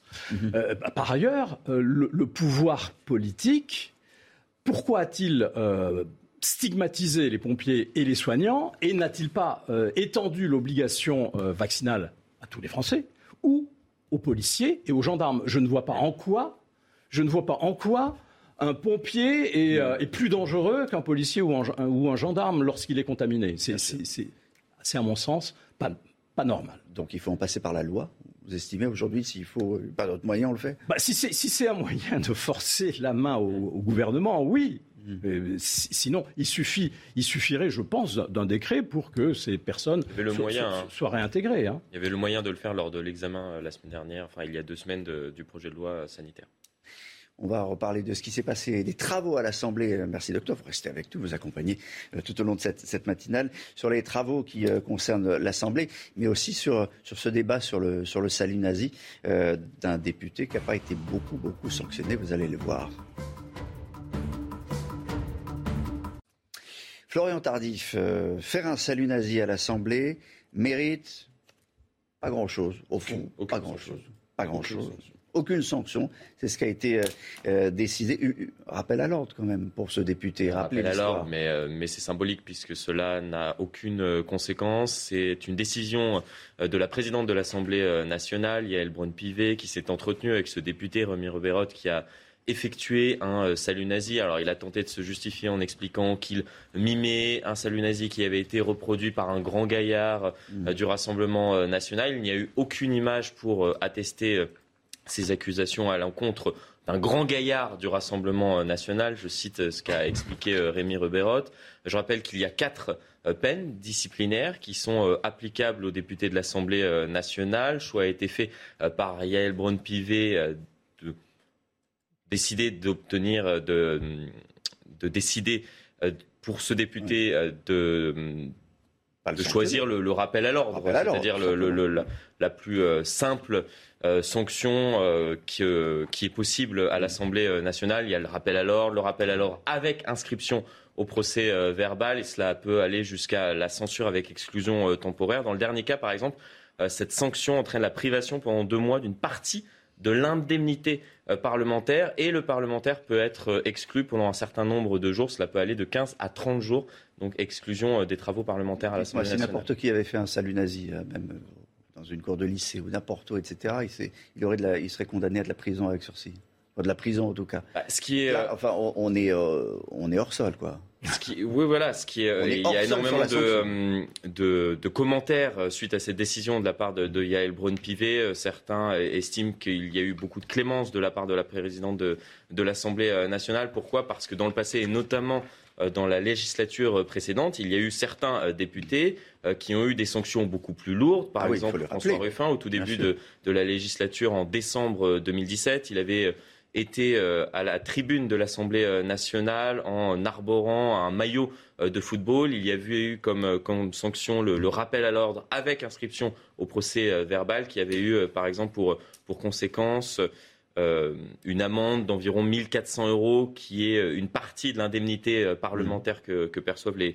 les députés de l'Assemblée nationale. Idem pour Jean Lassalle qui avait porté un, un gilet, jaune. Tout le monde se souvient de cette Rappel à l'ordre avec inscription euh, au procès verbal. Et il y avait même eu en mars 2011 une censure avec exclusion euh, temporaire pour, euh, pour le député communiste Maxime Grémetz. Et là, c'était au sujet d'un euh, concernant euh, une voiture. Enfin, voilà, il y a eu euh, des sanctions beaucoup plus lourdes euh, pour, pour des faits beaucoup moins, euh, moins graves. Voilà, vous portez un gilet jaune, vous portez un maillot de foot, vous êtes davantage sanctionné que vous, si vous faites un, salut nazi à l'Assemblée nationale. Moi, c'est ce que je, constate ce, ce- matin, ce qui est quand même assez, assez euh, hallucinant. Sans doute que vous en reparlerez tout à l'heure avec euh, votre invité à 8h15. Sarah Oui, qui est donc secrétaire d'État à la jeunesse. euh, Et en charge du service universel également. Exactement. Et puis on, on en reparlera aussi dans, dans le face-à-face à- aux alentours de 7h10 avec euh, Gilles Pénel, président du groupe RN au Conseil régional de Bretagne, et Éric Alauzet, député Renaissance du, du Doubs. C'est vraiment un, un sujet qui est assez incroyable. La manière dont c'est traité, euh, cette euh, rappel à l'ordre, ce rappel à l'ordre, est, semble-t-il, quand même très, euh, très léger comme, comme sanction. Dans un instant, musique. La météo de Karine Durand, on part à Dieppe ce matin. Oui, avec un petit peu d'humidité apportée par un vent d'ouest, donc c'est assez nuageux comme vous le voyez euh, ce matin, mais rassurez-vous, ça va s'améliorer, le soleil va s'imposer cet après-midi, on aura 20 degrés, ce qui est euh, pile dans les moyennes de saison. Ailleurs en France, on va voir que ce vent d'ouest, il apporte quand même pas mal euh, de nuages hein, sur toute la façade ouest du pays. Ça s'améliore quand même en cours de journée, ça reste très calme, très sec en Méditerranée, avec ce vent fort et donc un risque d'incendie très important de ce côté-là. Au cours de l'après-midi, davantage d'éclaircies sur le bassin parisien, le nord, sur le nord-est. Toujours quelques nuages, mais sans conséquence sur la Bretagne, la Normandie. Du très beau temps calme et sec sur l'ensemble de la moitié sud. Parfois, quelques averses possibles euh, sur les Alpes du Sud, mais pas grand-chose. Les températures, elles sont douces et agréables ce matin. Euh, 17 sur Paris, par contre, elles sont déjà très élevées sur le sud-est. 25 sur Nice, Cannes ou encore sur Marseille. Au cours de l'après-midi, fini l'alerte canicule sur le sud-est. Ça y est, on respire mieux, mais il fait quand même chaud. On a quand même encore localement 35 degrés sur euh, le sud-est. Une chaleur plus classique, plus normale sur le nord, 25 degrés sur Paris, 21 en remontant vers Lille. Et au cours des prochains jours, un temps un petit peu plus perturbé, avec euh, quelques averses au programme, surtout de votre jeudi et de votre vendredi, mais elles ne seront pas suffisantes pour améliorer la situation de sécheresse. Il est presque 7 heures sur CNews. Merci d'être avec nous. La suite de votre matinale. Dès le début de, ce journal, nous parlerons des Jeux Olympiques de 2024. Ce sera dans deux ans, jour pour jour. Côté budget, peut-on éviter le dérapage? Et côté sécurité, comment recruter et former 17 500 agents privés? C'est ce qu'il faudra chaque jour. On se pose la question ce matin sur CNews. Emmanuel Macron annonce par ailleurs que l'État achète 400 000 billets qui seront distribués gratuitement pour les jeunes et les associations. Nouvelle nuit houleuse à l'Assemblée nationale, claquement de pupitre et téléphone portable sortis pour des séquences partagées sur les réseaux sociaux. Et avec ça, l'examen du texte de loi des finances rectificatives n'est pas terminé. Un amendement surprise a été adopté cette nuit pour les foyers chauffés au fioul domestique. Une aide exceptionnelle de plusieurs millions d'euros, 230 millions pour être précis, sans condition de ressources, vous dira Jean-Baptiste Giraud. Et puis euh, cet incendie euh, géant qui continue à se propager à toute allure en Californie avec des flammes de 30 mètres de haut. On fera le point avec Fanny Chauvin, correspondante CNews aux États-Unis. Nous sommes donc à deux ans, jour pour jour, de l'ouverture des Jeux Olympiques 2024, Chanel Et Housteau. des- 17 500 agents de sécurité privée seront nécessaires chaque jour pour contrôler les millions de visiteurs attendus et Paris peine à les recruter. Alors ce matin, on se demande comment attirer de nouveaux profils dans la profession. On voit ça avec Marie Conan. Sans eux, aucun événement sportif ne pourrait être tenu. Pour les Jeux Olympiques de Paris, ce sont 17 000 agents de sécurité qui seront nécessaires pour veiller à la sécurité des sites. Un chiffre jugé inatteignable par les acteurs du secteur. En cause, le manque de formation et de délivrance de titres de séjour. Alors, sur le titre de séjour, non, il n'y aura, pas de, changement. Le ministre de l'Intérieur a été très clair là-dessus. Euh, ce sur quoi la transformation va avoir lieu, c'est déjà la réforme de la formation professionnelle en sécurité. Euh, c'est-à-dire qu'aujourd'hui, pour pouvoir devenir agent de sécurité, vous êtes obligé de faire une formation de cinq semaines en continu, en présentiel, dans un cycle collectif. Euh, nous avons demandé au pouvoir public la possibilité de pouvoir avoir recours au distanciel 33 000 formations seraient ainsi prises en charge par l'État pour un coût total estimé à 9 millions d'euros. Il s'agira également d'améliorer l'attractivité de ce métier à l'image trop souvent négative selon ce professionnel. L'autre, levier d'attractivité, c'est d'abord et avant tout de promouvoir nos métiers, puisqu'aujourd'hui, quelqu'un qui rentrera dans un métier de sécurité pourrait avoir un parcours de carrière total et complet, c'est-à-dire commencer par exemple comme agent de sécurité et finir euh, sur des postes d'encadrement intermédiaire et de management. Si ces 17 000 agents privés ne sont pas recrutés d'ici deux ans, l'État s'est engagé à mettre à disposition du personnel militaire. Jean-Baptiste Giraud sur le budget le budget, effectivement, vous parlez du euh, fuel domestique qui va être aidé par le gouvernement, effectivement, enfin plutôt par, euh, oui, euh, le budget de l'État. on parle de 230 millions d'euros qui vont être débloqués tout de même, contre 50 millions proposés par le gouvernement. Alors là, je parlais du, plutôt des, Jeux Olympiques. Ah oui, d'accord, j'étais déjà sur le vous, avez, vous avez avancé. J'ai envoyé directement sur le sujet. vu ça. Non, pour les Jeux Olympiques. Le budget des Jeux Olympiques, c'est très simple. Aujourd'hui, on parle de 7 milliards d'euros. Pourquoi serons-nous beaucoup plus malins que d'autres pays qui ont organisé des Jeux Olympiques juste avant nous euh, Rappelons que Tokyo euh, a bouclé son budget à 15 milliards et avant Londres, par exemple, c'était 12 milliards. Donc si nous, on dit qu'on est capable de faire pour moitié moins cher, euh, je pense qu'on va en reparler dans quelques temps. Alors l'autre information de la nuit, vous avez un peu avancé, c'est qu'effectivement, les députés ont adopté cette nuit un amendement surprise pour le fioul domestique. J'étais en train effectivement de, noter euh, ce que je voulais vous dire. C'est pour ça que j'ai été perturbé. Pourquoi aider?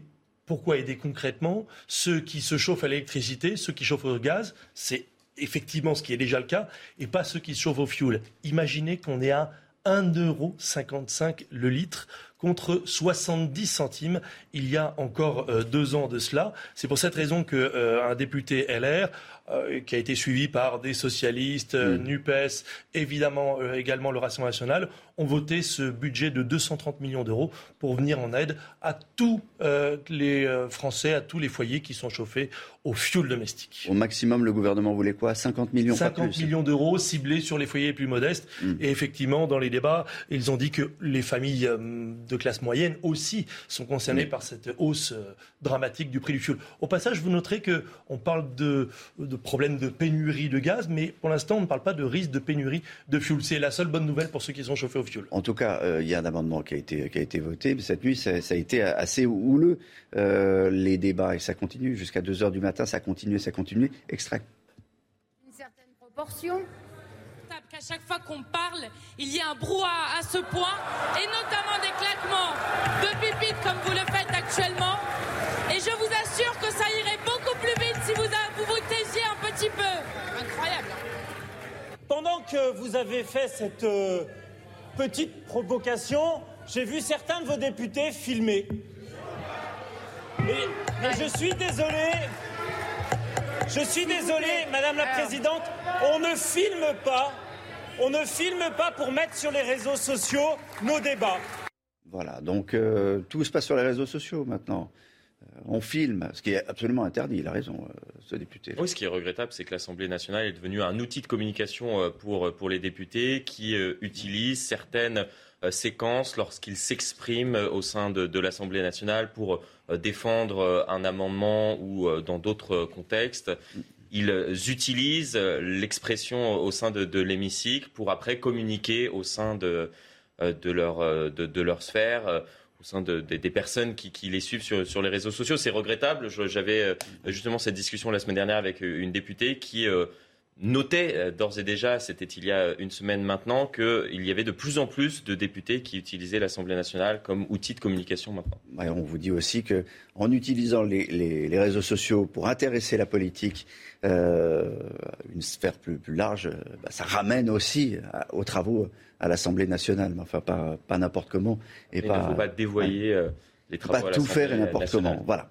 Euh, on va parler des, des incendies. D'abord la, la Californie qui continue de, de s'embrasser. Plus de 2500 pompiers combattent les flammes près du parc de, de Yosemite. Énorme incendie, nous dit ce matin euh, Fanny Chauvin, correspondante CNews aux États-Unis. Ce que l'on vient d'apprendre, c'est que euh, le feu, l'incendie euh, ralentit sa course après un quelques jours euh, hors de contrôle. Un responsable, un des pompiers, a déclaré qu'il n'avait jamais vu un feu qui progressait aussi rapidement, hein, ce qui a laissé peu de temps aux résidents hein, pour quitter leur maison. Ils avaient hein, seulement quelques minutes pour évacuer et prendre ce qu'ils pouvaient. On compte déjà plus de 3000 habitants qui ont évacué. Quant aux pompiers, ils restent mobilisés hein, sur le front et cela hein, malgré des conditions d'accès euh, difficiles au feu. C'est un secteur montagneux, le terrain est très euh, escarpé. Et selon les autorités, il va falloir encore plusieurs jours, voire euh, une semaine pour arriver à bout de cet, de cet incendie. Alors on sait hein, que l'Ouest américain est victime des méga-feux chaque été hein, ces dernières années, mais ce que l'on note, c'est un très net rallongement de la saison de ces incendies, un phénomène dû au changement climatique selon les scientifiques. Et le nuage, vous allez le voir de fumée, est visible depuis euh, l'espace, image envoyée depuis la station spatiale internationale, ben, au centre. Voilà, c'est cet incendie en Californie que combattent actuellement les soldats du feu américains. Sur le, euh, sur le front de la Gironde euh, et l'incendie, les incendies, puisqu'il y en a deux, Chana en Gironde. Eh les deux feux sont maintenant euh, fixés. Toutes les personnes évacuées ont pu regagner leur domicile, mais le travail des pompiers ne s'arrête pas là. 450 sont toujours euh, mobilisés. L'heure est maintenant à la vigilance. Écoutez le directeur du SDIS de Gironde. On a un sol particulier euh, dans la forêt des Langues de Gascogne qui est, qui est de la tourbe. Donc on a des feux qui s'enterrent et donc à partir de là qui peuvent réémerger de manière assez importante. Sur le feu de la teste, l'enjeu de surveillance, c'est l'équivalent de 14 000 terrains de rugby. 14 000 terrains de rugby à surveiller à la teste. Sur l'Andiras, c'est 28 000 terrains de rugby. Le nombre de, terrains de rugby, de superficie, en tout cas, est, énorme. Euh, Marc Vermelin, euh, directeur départemental du SDIS 33, sera en direct avec nous d'ici une demi-heure sur CNews. Tout de suite, les sports.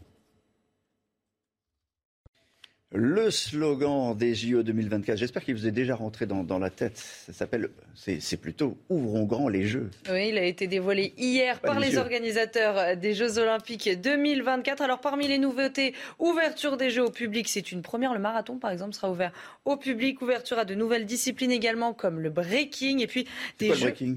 Eh ben, c'est le breakdance. Ah oui. C'est le breakdance. Mais c'est ça, d'accord, mais il faut le préciser, c'est tout. Excusez-moi. Parce que tout le monde ne connaît pas le breaking. Le breaking. Oui, je sais que vous, euh, vous pratiquez cette discipline, pour ça je pensais Non. que vous. Le breakdance, si vous on ne l'a pas vu, on ne sait pas ce que c'est, hein, en parenthèse. Bon, toutes les explications avec euh, Xavier Delagozie.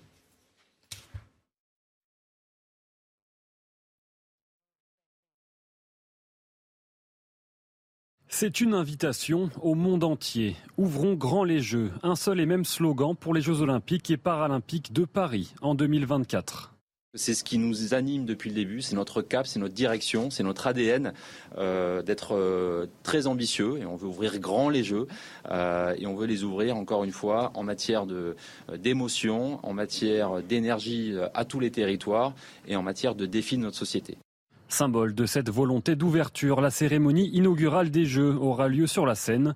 Le défi est immense. Il était au centre des discussions lors d'une réunion présidée par Emmanuel Macron ce lundi.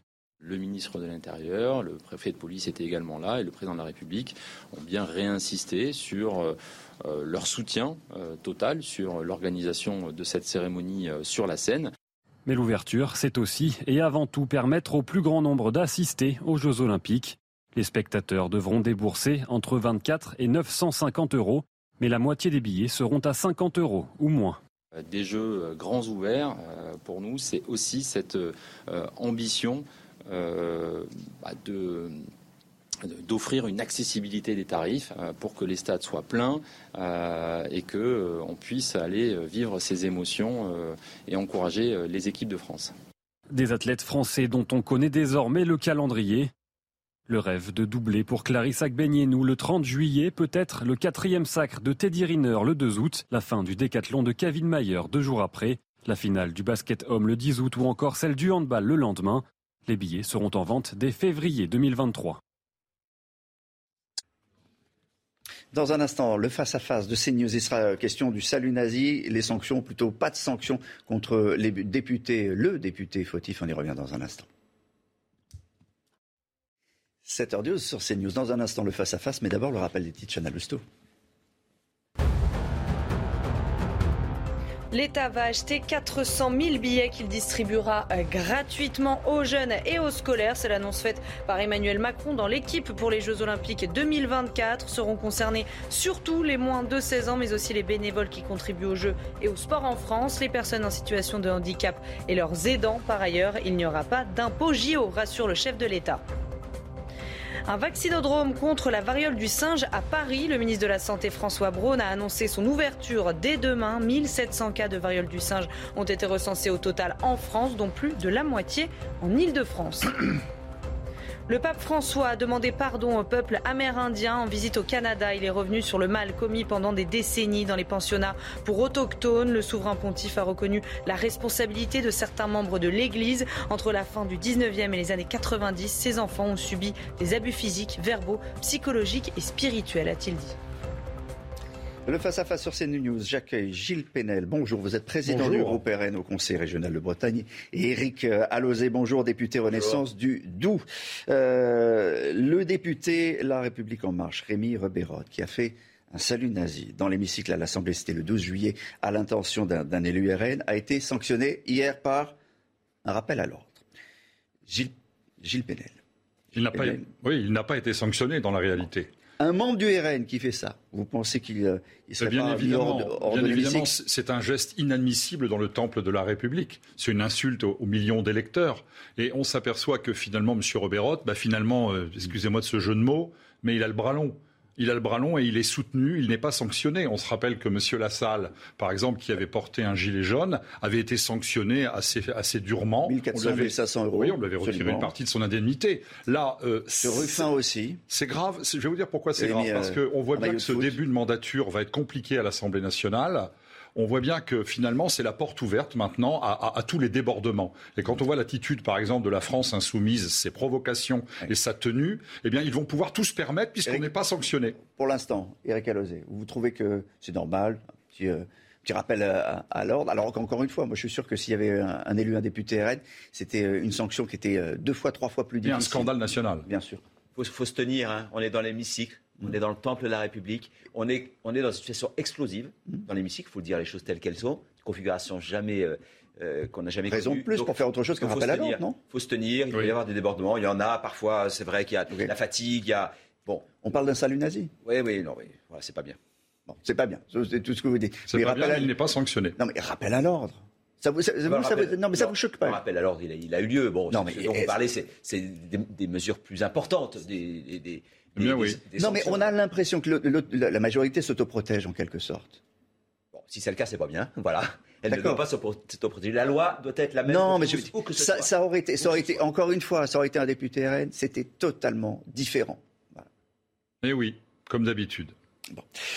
La sécurité pour les, pour les Jeux Olympiques, tout le monde s'est voulu rassurant, vous l'avez vu, les chiffres euh, on aura entre 7 et, 11 000 policiers chaque jour qui ne vont faire que ça. Est-ce que d'abord, c'est un danger pour, pour la police du quotidien euh, d'avoir autant de policiers mobilisés chaque jour, encore une fois, chaque jour pour, pour les JO, où, euh, où ça, on sait faire, et puis c'est bien calibré non, on ne sait plus faire. Et moi, je suis très inquiet pour ces JO.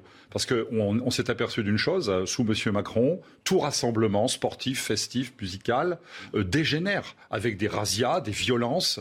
C'est le résultat de la politique d'immigration incontrôlée. C'est le résultat du laxisme judiciaire et de la démission de l'État. Je reviens sur le Stade de France. La France entière, le monde entier a vu que nous étions incapables d'assurer l'ordre dans un match de football avec des bandes de racailles venues de Seine-Saint-Denis. Et on a assisté en plus à un mensonge énorme du ministre de l'Intérieur. Vous, vous craignez la même chose pour les, pour les Jeux Moi, je crains la même chose. D'ailleurs, on, le voit bien. On le voit bien qu'on craint la même chose parce que euh, ce n'est pas seulement une, présence policière qu'il faut, c'est une volonté de l'État d'assurer la tranquillité et la sécurité de ces manifestations. Et on ne peut pas faire confiance à M. Darmanin. Avec 11 euh, 000 policiers, euh, est-ce que ça suffira? Et surtout, 18 000 agents de sécurité privée par, par jour. Et j'ajoute que ça pose la question sur le profil de ceux qui vont exercer euh, ce, ce métier de sécurité privée. La loi d'orientation de programmation du ministère de l'Intérieur prévoit une augmentation des effectifs de policiers. Donc, par rapport à votre question initiale, il n'y a pas de risque de préemption sur la police du quotidien. C'est que ça, on va pas manquer de policiers du quotidien. Il y aura, y des moyens- les syndicats il y aura- de police. Ils, ils il y posent aura la des moyens. légitimement. Il y aura des moyens. Maintenant, c'est vrai que dans des grandes manifestations, on est à la merci de toutes sortes de risques, y compris les risques cyber. hein, euh, euh, maintenant, donc, À Tokyo, vous avez raison. faut À Tokyo, il y a eu 4 milliards d'attaques. Très, très, très, très attentif. Maintenant, il ne faut pas trop en faire sur les attaques politiciennes. Je trouve que les Français, ils Oui, attendent. oui, de les- est-ce qu'on va les recruter Est-ce qu'on va les recruter des agents de sécurité dans les bandes de Seine-Saint-Denis C'est la vraie question. non, mais bon, il faut C'est qu'on- la vraie faut question. qu'on soit un peu, un peu raisonnable. Ce qui compte, c'est d'assurer la réussite de ces Jeux Olympiques sur toutes les échelles. Hein, voilà, y compris la sécurité. En premier, la sécurité. Et l'histoire Vous êtes pour le quoi qu'il en coûte vous êtes va pour- nous servir malheureusement d'expérience. Vous êtes pour le quoi qu'il en coûte de la sécurité?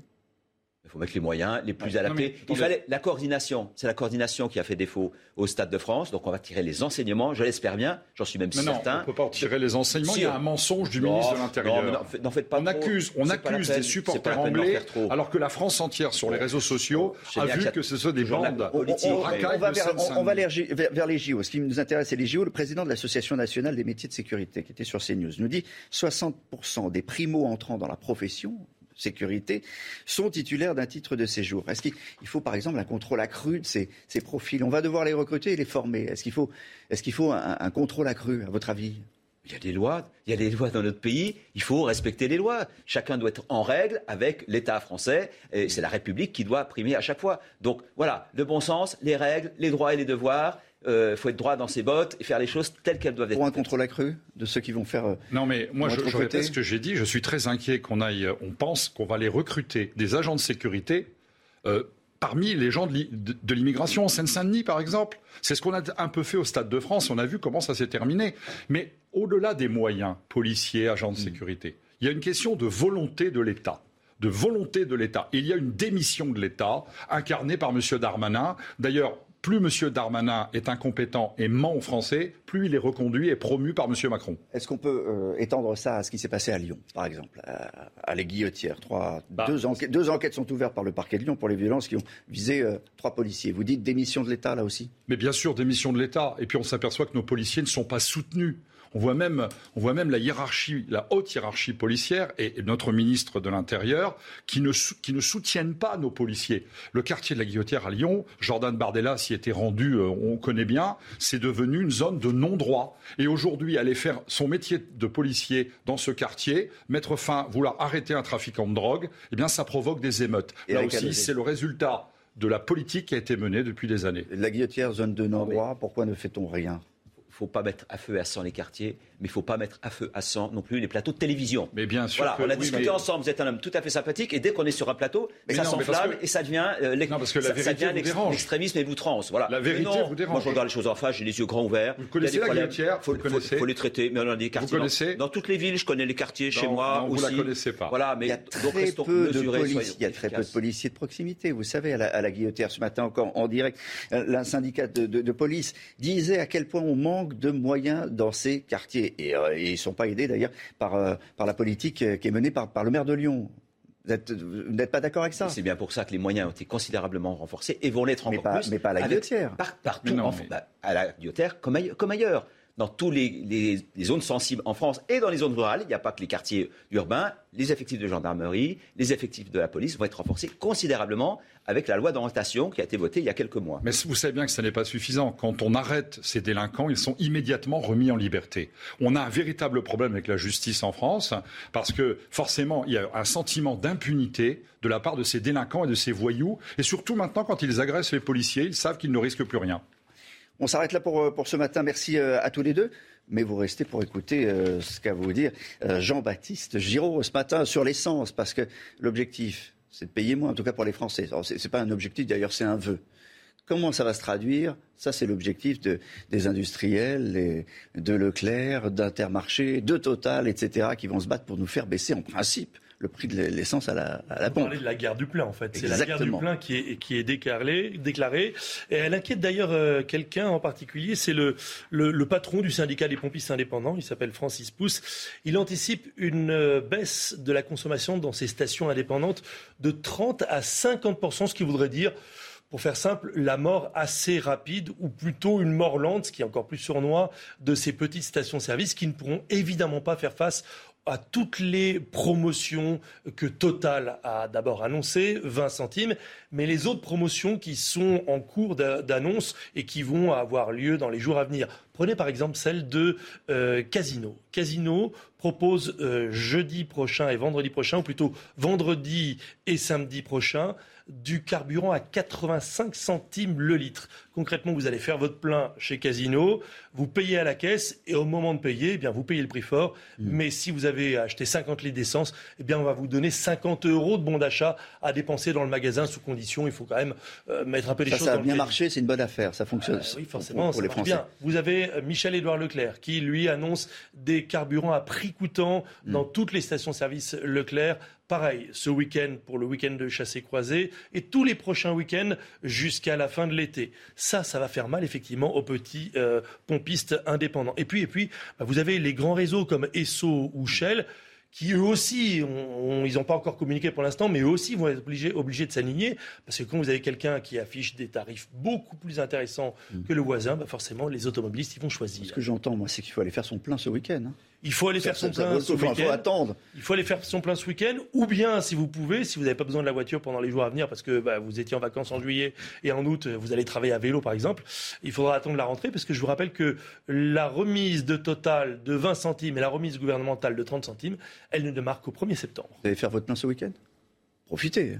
Bien sûr, c'est un véritable problème pour les Français. Moi, j'habite dans la ruralité bretonne, mm. dans le centre Bretagne, où les gens ne peuvent plus faire le plein. Alors le problème, c'est qu'ils ne peuvent plus faire le plein du caddie, ils ne peuvent plus faire le plein aussi euh, de leur voiture. Nous, on propose autre chose que ça. On propose la baisse de la TVA. Vous raison, mais là, Nous avons un des carburants les plus taxés de France, d'Europe. Et je pense que dans le Doubs, c'est la même chose. Très mauvaise idée, la baisse de la TVA. C'est injuste, ça profite à des gens comme moi qui n'ont pas besoin qu'on les aide, et du coup, ça laisse moins d'argent pour aider les gens les plus modestes. Mais non, mais non. C'est très, très, très mauvaise idée. Il vaut mieux aider, concentrer les aides l'État n'est pas riche à, l'infini pour aider les gens les plus en difficulté. Donc c'est vraiment une très très mauvaise idée. Non, c'est une très bonne idée. Elle, elle, ne donne pas le signal de, du changement climatique. Il faut faire attention avec les énergies. Donc il faut que les gens euh, regardent le, vrai prix et qu'on les aide à traverser cette crise. Merci beaucoup à tous les deux d'avoir été là pour le face-à-face de CNews. Dans un instant, la météo et la météo des plages. C'est l'heure de la météo de Karine Durand. On part à Ajaccio ce matin. Oui, avec des, avec des conditions vraiment euh, radieuses ce matin. Plein soleil, ça va durer euh, tout au long de la journée. On prévoit 32 euh, degrés à Ajaccio, ce qui est un petit peu au-dessus des moyennes de saison. La moyenne, c'est plutôt 28 à cette époque de l'année. En ce qui concerne le reste du pays, on a un vent d'ouest et donc un apport d'air un petit peu plus humide sur tout l'ouest du pays, ce qui donne ces nuages, parfois quelques gouttes, mais pas grand-chose non plus. Des nuages sur l'arc atlantique, mais aussi sur les Pyrénées, mais également en direction des Alpes. Attention, la Méditerranée, plein soleil mais avec du vent fort, donc un risque d'incendie euh, très élevé. Au cours cet après-midi, ça s'améliore partout. On a de moins en moins de nuages. Certains résistent quand même du côté de la Bretagne, de la Normandie, partout ailleurs. Plein soleil et toujours du vent et même encore plus fort sur la Méditerranée et le Var, entre autres. Les températures sont agréables ce matin. Elles sont déjà très élevées sur Nice, sur Cannes, sur Marseille, 25 degrés. Elles sont plus classiques sur la moitié nord, 12 degrés du côté de la pointe du Finistère, 15 pour Lille au cours cet après-midi. On retrouve également valeurs agréables au nord, deux saisons tout simplement, 25 sur Paris, 21 euh, sur euh, Brest. Par contre, au sud, on n'a plus d'alerte canicule, elle est levée, mais il y a quand même toujours de la chaleur, 30 à 35 degrés sur le sud-est. Au cours de la suite de la semaine, un temps un peu plus instable, plus chaud aussi en milieu et fin de semaine, quelques averses, mais ces averses seront vraiment très faibles et ne suffiront pas à améliorer la situation de sécheresse. La suite de votre matinale, il est 7h30 sur CNews. Dès le début du journal, nous irons en Gironde où ce sont des, milliers d'hectares qu'il faut surveiller pour que le feu ne reprenne pas. Nos équipes ont, suivi les pompiers qui luttent et continuent de lutter contre les risques de reprise. Les deux feux sont fixés mais pas éteints. À 7h45, Marc Vermelaine, directeur départemental du 10 Gironde, fera le point en direct avec nous. Ouvrons grand les jeux, un jeu de mots qui signifie l'ambition de ces JO 2024. À deux ans de la cérémonie, nous vous détaillons ce qui se cache derrière cette ambition, des jeux ouverts au public, le marathon, des jeux qui se dérouleront hors des stades, dans un, partout dans Paris. Et puis le casse-tête aussi, celui de la sécurité. Chaque jour, il faudra jusqu'à 11 000 policiers et 18 000 agents privés. On fera le point. Et puis, euh, pour nous accompagner ce matin, le docteur Jamil Ramani, médecin anesthésiste, qui continue euh, à être avec nous sur le plateau de, de CNews. On, a parlé de la variole du singe, on a parlé du Covid. La septième vague est-elle terminée? Le pic est-il derrière nous? On vous reposera la, la question dans, dans un instant. Les incendies en Gironde, 12 jours de lutte et de feu qui sont maintenant fixés, Chana. Et toutes les personnes évacuées ont pu regagner leur domicile, mais le travail des pompiers ne s'arrête pas là. 450 sont toujours euh, mobilisés. L'heure est maintenant à la vigilance. Reportage en immersion avec les soldats du feu, signé Marine Sabourin et Solène Boulan, avec le récit de Valérie Labonne. Dans ce massif de pins, toute la végétation est carbonisée. Le feu est fixé, mais pas encore éteint les pompiers établissent un périmètre de travail autour de la commune de Louchat. En jaune, les routes praticables euh, et en blanc pointillé, ce sont les pistes forestières, euh, travaux menés par la DFC. Les flammes ne sont plus visibles, mais pourtant il faut rester vigilant et éviter de nouveaux départs de feu. Ça, reprend là, avec, le, vent qui s'est levé. Donc euh, avant que ça puisse progresser, on, va D'accord. le, le, noyer et puis les pompiers doivent noyer avec de l'eau ces fumerons car la terre continue à brûler en profondeur. Ils brûlent en fait tout ce qui est sous terre, y compris les racines des arbres. Et dès qu'il y a du vent, le, ça s'engouffre en fait dans ces petites euh, canalisations qui se créent et le feu, euh, le feu repart. Un travail titanesque qu'il va falloir effectuer sur la totalité des 14 000 hectares qui sont partis en fumée dans le secteur. Cela dit, c'est un travail de titan euh, sur la surface aujourd'hui du, euh, sinistre, euh, il y en a partout. 300 soldats du feu de Gironde, des Yvelines et de l'Essonne sont encore mobilisés. Leur mission de surveillance devrait durer plusieurs semaines et vont dépendre des conditions météorologiques. Ouvrons grand les Jeux, c'est le slogan de ces Jeux Olympiques 2024 euh, dévoilés hier par les organisateurs. Euh, les nouveautés, bah, une ouverture des Jeux au public, ça sera une première, hein, le marathon, tout le monde pourra y participer. Euh, ouverture à de nouvelles disciplines comme le breaking, le breakdance, et puis des Jeux en dehors des stades. Ça aussi, c'est nouveau et pour ça, il va falloir beaucoup, beaucoup de sécurité. Marie Conan, c'est un enjeu essentiel. Ça commence d'ailleurs dès la cérémonie d'ouverture. Gérald Darmanin assure qu'il va désormais organiser des, des réunions de suivi mensuelles. C'est vrai qu'on on a tous en tête le, fiasco du, Stade de France. Il faudra donc 7 à 10 000 policiers, même plus, par jour. Par jour. Oui, effectivement, des milliers de policiers par jour, des milliers de militaires par jour. On va y revenir. Alors, le premier objectif affiché par l'Élysée, c'est évidemment de sécuriser la cérémonie d'ouverture avec un dispositif exceptionnel, exceptionnel car il doit être à la hauteur de l'événement. C'est la première image que l'on donne au monde. 600 000 spectateurs sont attendus sur les quais de Seine transformés en gradins. Et donc l'État, vous le disiez Olivier, veut éviter le fiasco du Stade de France. Les détails de ce dispositif ne seront connus qu'une fois seulement la scénographie définie. Deuxième sujet majeur, c'est celui de la sécurité euh, privée. La France prévoit près de 18 000 agents euh, de sécurité. C'est beaucoup et il y a des risques que ces agents de sécurité ne soient pas recrutés euh, à temps. Dans ce cas de figure, l'État rajoutera des militaires, des militaires de l'armée de terre, de l'armée de, de, de, de l'air, de la marine nationale était déjà prévue. Et d'ailleurs, l'opération Sentinelle sera renforcée. C'est une opération militaire de lutte contre le terrorisme. Dernier point et non des moindres, le renforcement euh, de la euh, cybersécurité, car les JO, on le sait, de ces dernières années étaient des cibles privilégiées.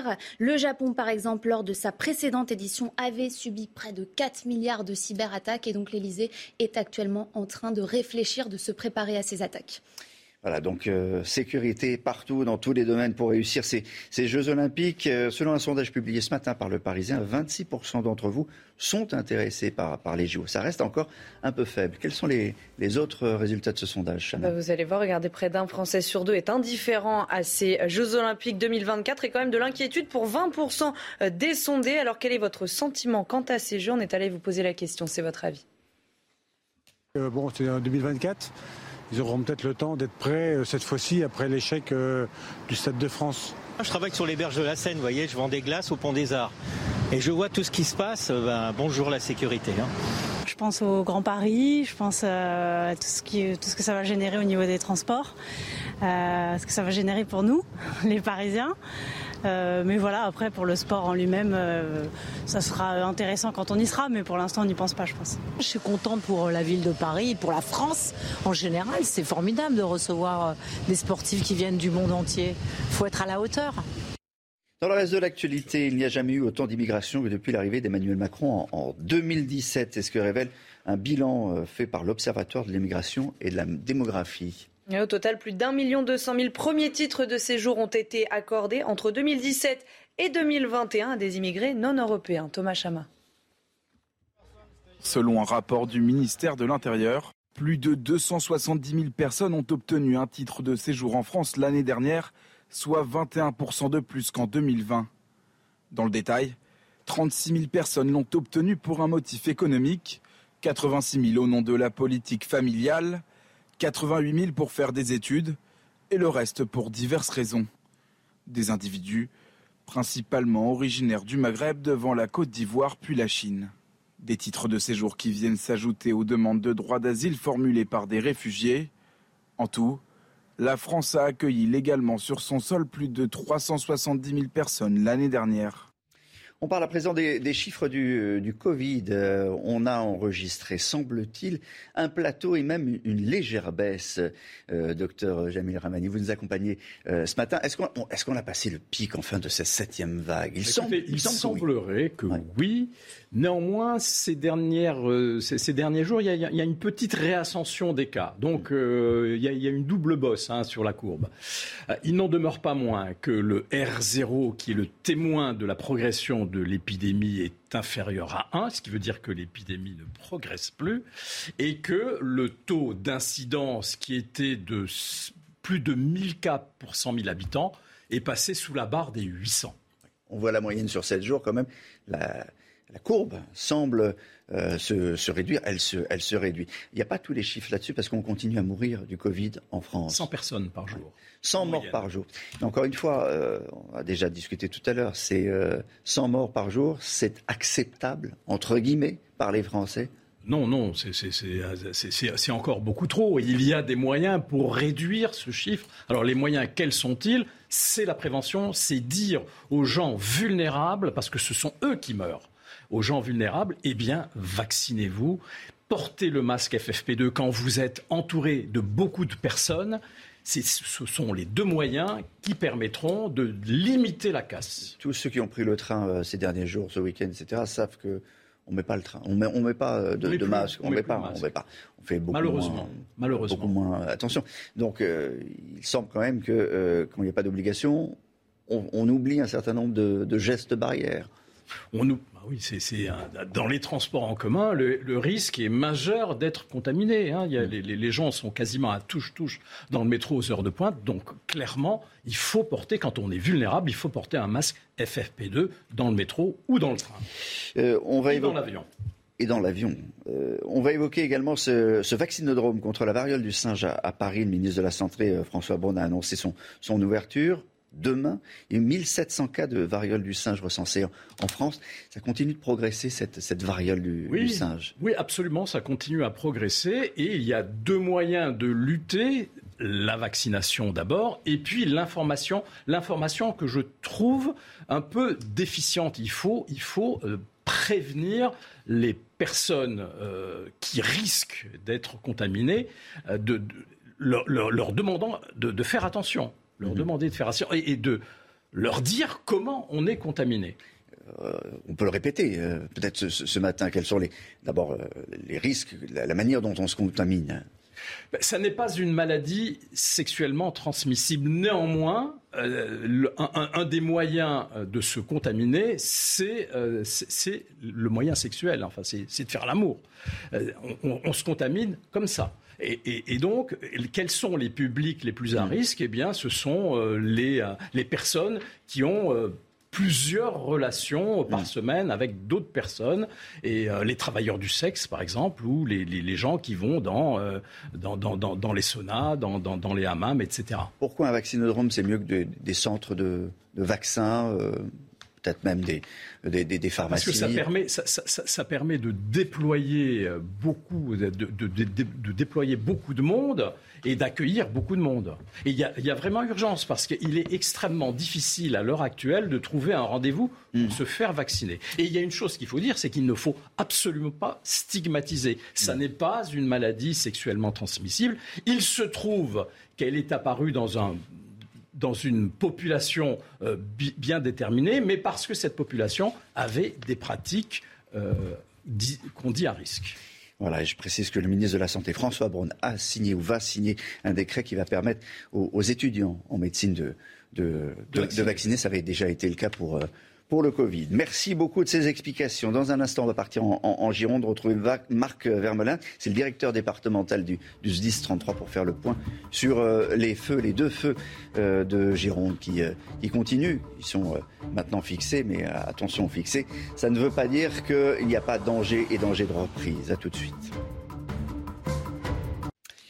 Avant de partir en, Gironde, le rappel des titres. Chana Lousteau. Alerte incendie dans le sud de la France. La sécurité civile appelle à la plus grande prudence aujourd'hui en Occitanie, en Provence et en Corse. Un danger lié au vent et aux conditions très chaudes et sèches sur une végétation de plus en plus sensible. Nous sommes à deux ans, jour pour jour, de l'ouverture des JO 2024 et on en sait plus sur les forces de l'ordre qui seront mobilisées dans la capitale. Chaque jour de compétition, entre 7 000 et 11 000 policiers veilleront à la sûreté des sites. 17 500 agents de sécurité privée contrôleront les millions de visiteurs attendus. L'agression de trois policiers à la guillotière à Lyon. Deux enquêtes ont été ouvertes ces dernières heures. La première pour les faits de vol avec violence, la seconde pour le lynchage des agents. Un nouveau suspect âgé de 26 ans a été interpellé. Nous sommes en direct avec euh, Marc Vermelaine, directeur départemental du, SDIS 33. Bonjour. Euh, euh, en Gironde, le feu, les feux sont, fixés mais pas éteints. La bataille va être longue, mais il y a cette nouvelle alerte incendie dont on a parlé il y a, un instant, avec reprise du vent, remontée des, températures. Ça de quoi vous vous inquiétez ce matin?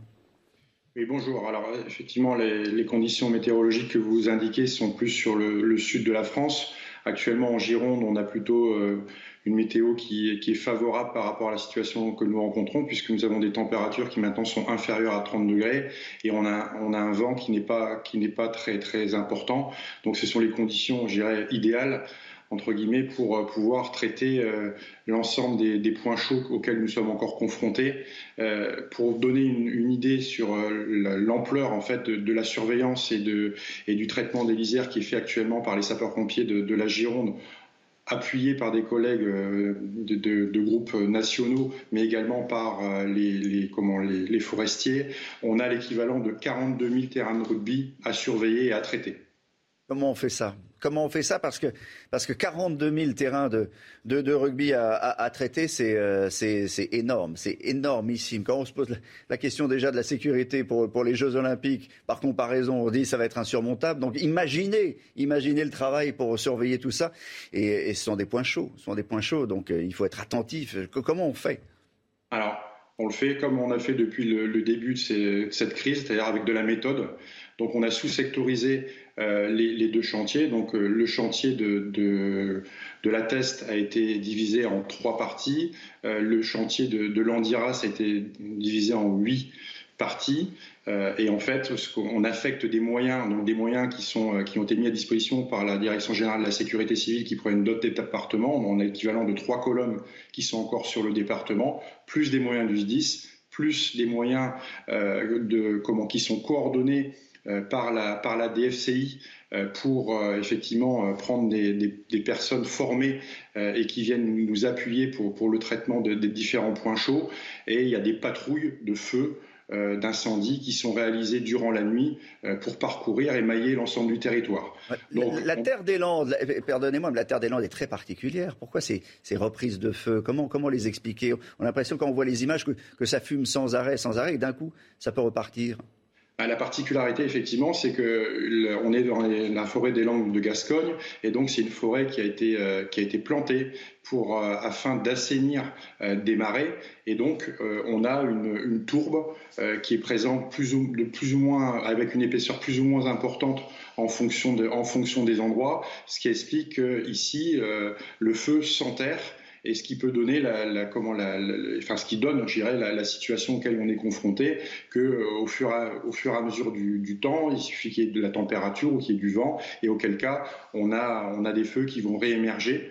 Euh, c'est pour ça que cette nuit nous avons traité 78 euh, points chauds sur l'Andiras et nous en avons traité 17 sur sur la Teste. C'est un phénomène qui est connu. Euh, et donc, euh, c'est pour ça que lorsque j'avais été interrogé euh, lors de la visite présidentielle, j'avais fait état le fait qu'on était sur le terrain pour plusieurs semaines, même si je pense que dans quelques jours, les, comment, les bénévoles des ASA des FCI, sous l'égide des maires, vont prendre notre relais sur le terrain pour nous permettre de retrouver du potentiel puisque la saison n'est pas terminée. Ça veut dire que vous voyez la fin, là, vous voyez le bout du tunnel alors, on, voit effectivement le, fait que la situation s'améliore. La preuve en est, c'est que la vie reprend.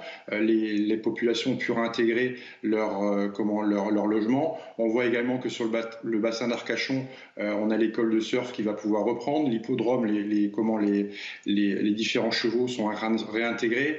On a également organisé euh, sous l'égide de, du sous-préfet d'Arcachon euh, et des collectivités la, reprise des visites de Pila de manière, euh, progressive.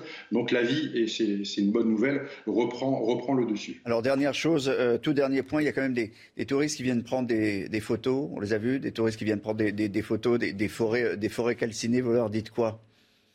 Ah, moi, j'ai plutôt tendance à, les inviter à se tourner vers l'océan, à regarder euh, ce qui nous reste, parce qu'effectivement, on parle souvent, euh, et c'est normal, des surfaces brûlées. Maintenant, il y a beaucoup de surfaces, il y a beaucoup d'endroits, euh, soit qui ont été préservés ou qui n'ont pas brûlé. J'invite plutôt à prendre ce genre de photos-là. Ça fait des meilleurs souvenirs de vacances que des parties calcinées. Prudence, hein, on ne va pas dans, les forêts, on l'a entendu, qui sont, qui sont calcinées pour les raisons que vous avez expliquées, c'est-à-dire que ça peut reprendre à tout moment, à tout moment. Oui, et puis, et puis on a des arbres qui ont été fragilisés, donc il y a toujours des risques de chute. Donc j'invite vraiment les gens à ne pas aller dans, les zones brûlées. Merci d'avoir été avec nous, Marc Vermeulen, directeur départemental du SDIS 33, en direct sur, euh, sur CNews. Jean-Baptiste Ziraud, je me retourne vers vous. Réunion explosive aujourd'hui à Bruxelles. On va parler de gaz et de l'économie de 15% réclamée par la Commission européenne, donc euh, à tous les États, les 27 États membres. Et euh, petit à petit, les uns après les autres, tout le monde dit non, y compris la France. Passe-moi ton gaz, je te vendrai peut-être un peu de mon électricité. C'est en gros la chansonnette qui va être euh, jouée, chantée aujourd'hui à Bruxelles entre les ministres de l'énergie européens. Je vous rappelle quand même le contexte. Ursula von der Leyen a demandé, mercredi dernier, c'est la présidente de la Commission européenne, elle a demandé aux États membres, ou plutôt elle a exigé des États membres qu'ils économisent 15% de gaz, mais tout de suite pas à la hmm. rentrée, pas cet hiver, tout de suite, en fait, à partir du 1er août. Et donc, c'est l'objet de cette réunion aujourd'hui de dire qui va économiser combien euh, en, volume. Sauf que, eh bien, donc, plusieurs États ont déjà dit non, nous ne mangerons pas de ce pain-là, nous ne sommes pas euh, concernés. Pourquoi? Ben, Prenez un pays comme l'Espagne, par exemple. L'Espagne, son gaz lui vient du sud, notamment euh, du Maroc. L'Espagne n'a évidemment aucune intention de réduire son gaz, puisque lui, l'Espagne ne dépend hmm. pas, ce pays ne dépend pas de la Russie pour s'approvisionner. Mais il y a un autre problème derrière. Le vrai problème, c'est on ne peut pas déplacer le gaz d'un pays A, d'un pays B, d'un claquement de doigts. S'il fallait livrer aujourd'hui euh, en quantité massive du gaz à l'Allemagne, par exemple de l'Espagne, mais aussi de la France. Nous sommes connectés à l'Allemagne par des tuyaux, mais ces tuyaux sont trop, trop, très petits.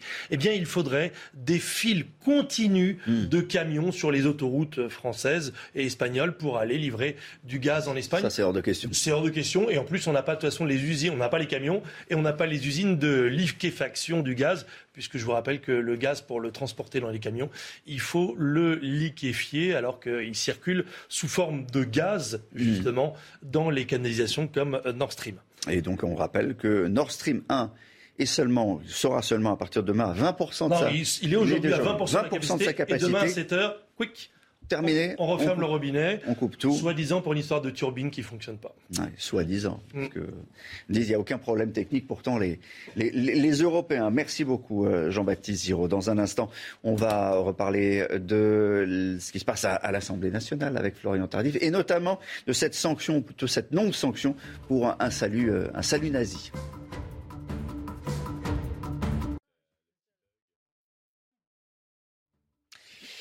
Faire un salut nazi à l'Assemblée mérite un rappel à l'ordre. Florian Tardif, beaucoup de spectateurs en entendant cela vont peut-être s'étrangler euh, ce matin.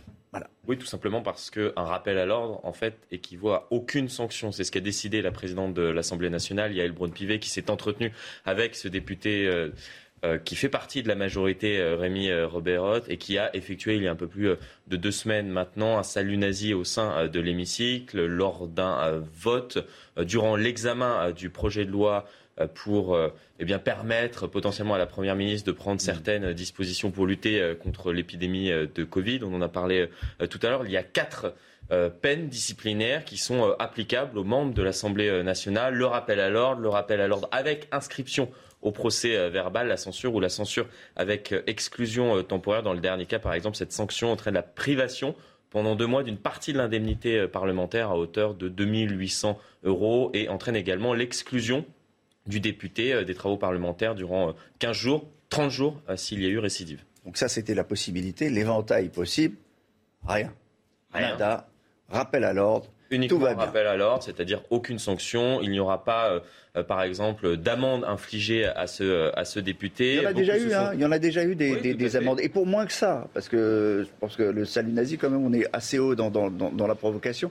Oui, c'est pour ça certains, certains ont, déjà fait de la provoque euh, à l'Assemblée nationale. On peut, on peut rappeler, on peut rappeler Ruffin, on peut rappeler d'autres. La, salle, il, il, a existé. Euh, euh, de, tels, de tels événements ont existé au sein de l'Assemblée nationale. C'est pour cela que beaucoup de, politiques au sein de l'hémicycle se sont étonnés euh, de cette décision de, de Yael Braun-Pivet, tout simplement parce que lors de la précédente législature, il y a eu euh, euh, des, sanctions beaucoup plus fortes pour des faits euh, beaucoup moins graves. Vous aviez cité François Ruffin qui, était, qui s'était exprimé à la tribune de l'Assemblée nationale. Vous le voyez sur cette image, un, maillot de, foot. Un, maillot de foot de l'Olympique au cours pour, pour défendre le, sport amateur. Il s'était vu infliger un rappel à l'ordre également, mais avec inscription au procès verbal, c'est-à-dire qu'il il y avait eu une retenue d'un quart euh, de son indemnité euh, parlementaire euh, à l'époque, sanction identique également pour Jean Lassalle qui avait décidé à l'époque de la crise des Gilets jaunes d'arborer un, gilet jaune au sein de, l'hémicycle. Il y avait eu même des, sanctions un peu plus fortes, comme en mars 2011, où on était allé jusqu'à une censure avec exclusion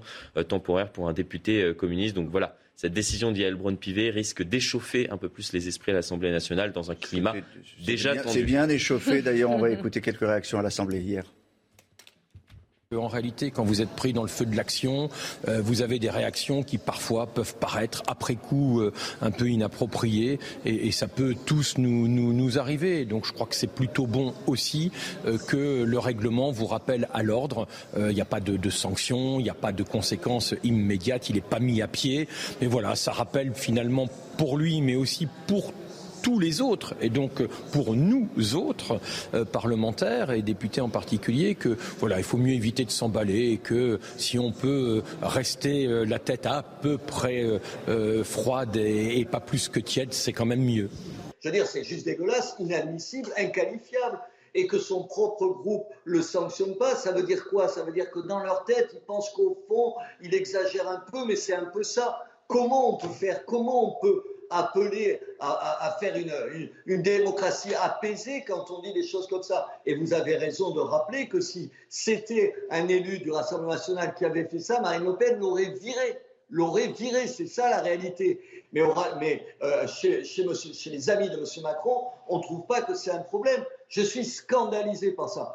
Voilà, deux bords politiques, deux façons euh, de voir l'incident euh, différentes. Oui, très certainement que effectivement, si cela avait été fait par un député du Rassemblement national ou un député euh, de mm. la NUPES, on en aurait peut-être beaucoup plus parlé. Voilà, pas de vacances pour le gouvernement, vous me l'avez dit, mais on le répète, pas de vacances avant Pour les parlementaires, surtout pour les parlementaires, les députés, les sénateurs qui vont euh, potentiellement devoir travailler, oui, jusqu'au 7 euh, août. et le gouvernement, pareil. Et jusqu'au 24, les vacances, ça va être sur le pont. Très court cette année. C'est comme ça. Il y a de la politique cet été. Dans un instant, la météo de Karine Durand, votre invité à 8h15. Sarah El en charge de la jeunesse et du service national universel. 8h15, le rendez-vous politique de votre matinale.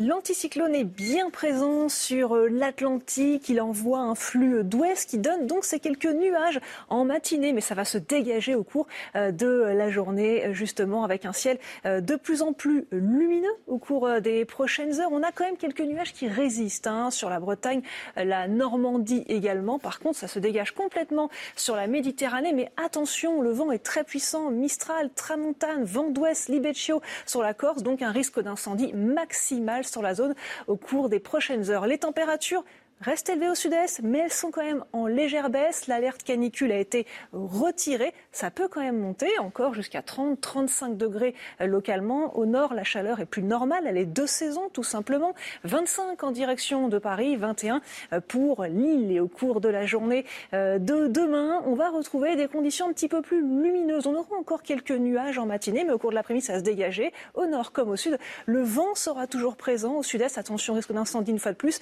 Il va quand même faiblir progressivement et les températures se maintiennent à des niveaux globalement de saison. Il est 8h, merci d'être avec nous sur CNews. La suite de votre matinale, on va parler dans un instant des Jeux Olympiques de 2024, dans deux ans, jour pour jour. Côté budget, peut-on éviter le dérapage? Et côté sécurité, comment recruter et former 17 500 agents privés? C'est ce qu'il faudra chaque jour, 17 500 agents. On se pose la question ce matin. Emmanuel Macron annonce que l'État achètera 400 000 billets qui seront distribués gratuitement pour les jeunes et les associations. Une nouvelle nuit houleuse à l'Assemblée nationale, claquement de pupitres et téléphones portables sortis pour des séquences partagées sur les réseaux sociaux. Et avec ça, l'examen du test de loi des finances restrictives qui n'est pas terminé. Un amendement surprise a été adopté cette nuit pour des foyers chauffés au fioul domestique, une aide exceptionnelle de 230 millions sans condition de ressources, vous dira Jean-Baptiste Giraud. Et puis euh, cet incendie géant qui continue à se propager à tout à l'heure en Californie, des flammes de 30 mètres de haut. On fera le point avec Fanny Chauvin, correspondante CNews aux États-Unis. Ce sera dans deux ans, deux ans jour pour jour, l'ouverture des Jeux Olympiques 2024. 17 500 agents de sécurité privés seront nécessaires chaque jour pour contrôler des milliers de visiteurs qui seront attendus et qui vont assister à ces Jeux Olympiques, peut-être même parfois y participer. Chana. Oui, des milliers, des millions de téléspectateurs, même euh, Olivier et Paris euh, peinent à les recruter, ces agents de sécurité privés. Alors ce matin, on se demande comment attirer de nouveaux profils dans la profession. On voit ça avec Marie Conan. Sans eux, aucun événement sportif ne pourrait être tenu. Pour les Jeux olympiques de Paris, ce sont 17 000 agents de sécurité qui seront nécessaires pour veiller à la sécurité des sites. Un chiffre jugé inatteignable par les acteurs du secteur. En cause, le manque de formation et de délivrance de titres de séjour.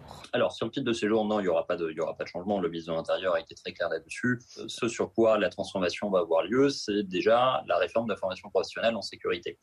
Euh, c'est-à-dire qu'aujourd'hui, pour pouvoir devenir agent de sécurité, vous êtes obligé de faire une formation de cinq semaines en continu, en présentiel, dans un cycle collectif. Euh, nous avons demandé euh, au pouvoir public la possibilité de pouvoir avoir recours au distanciel. 33 000 formations seraient ainsi prises en charge par l'État pour un coût total estimé à 9 millions d'euros. Il s'agira également d'améliorer l'attractivité de ce métier à l'image trop souvent négative selon ce professionnel. L'autre, levier d'attractivité, c'est d'abord et avant tout de promouvoir nos métiers, puisqu'aujourd'hui, quelqu'un qui rentrera dans un métier de sécurité pourrait avoir un parcours de carrière total et complet, c'est-à-dire commencer par exemple comme agent de sécurité et finir euh, sur des postes d'encadrement intermédiaire et de management. Si ces 17 000 agents privés ne sont pas recrutés d'ici deux ans, l'État s'est engagé à mettre à disposition du personnel militaire de l'État. Gérald Darmanin vient de lister les trois grandes difficultés pour euh, organiser la sécurité.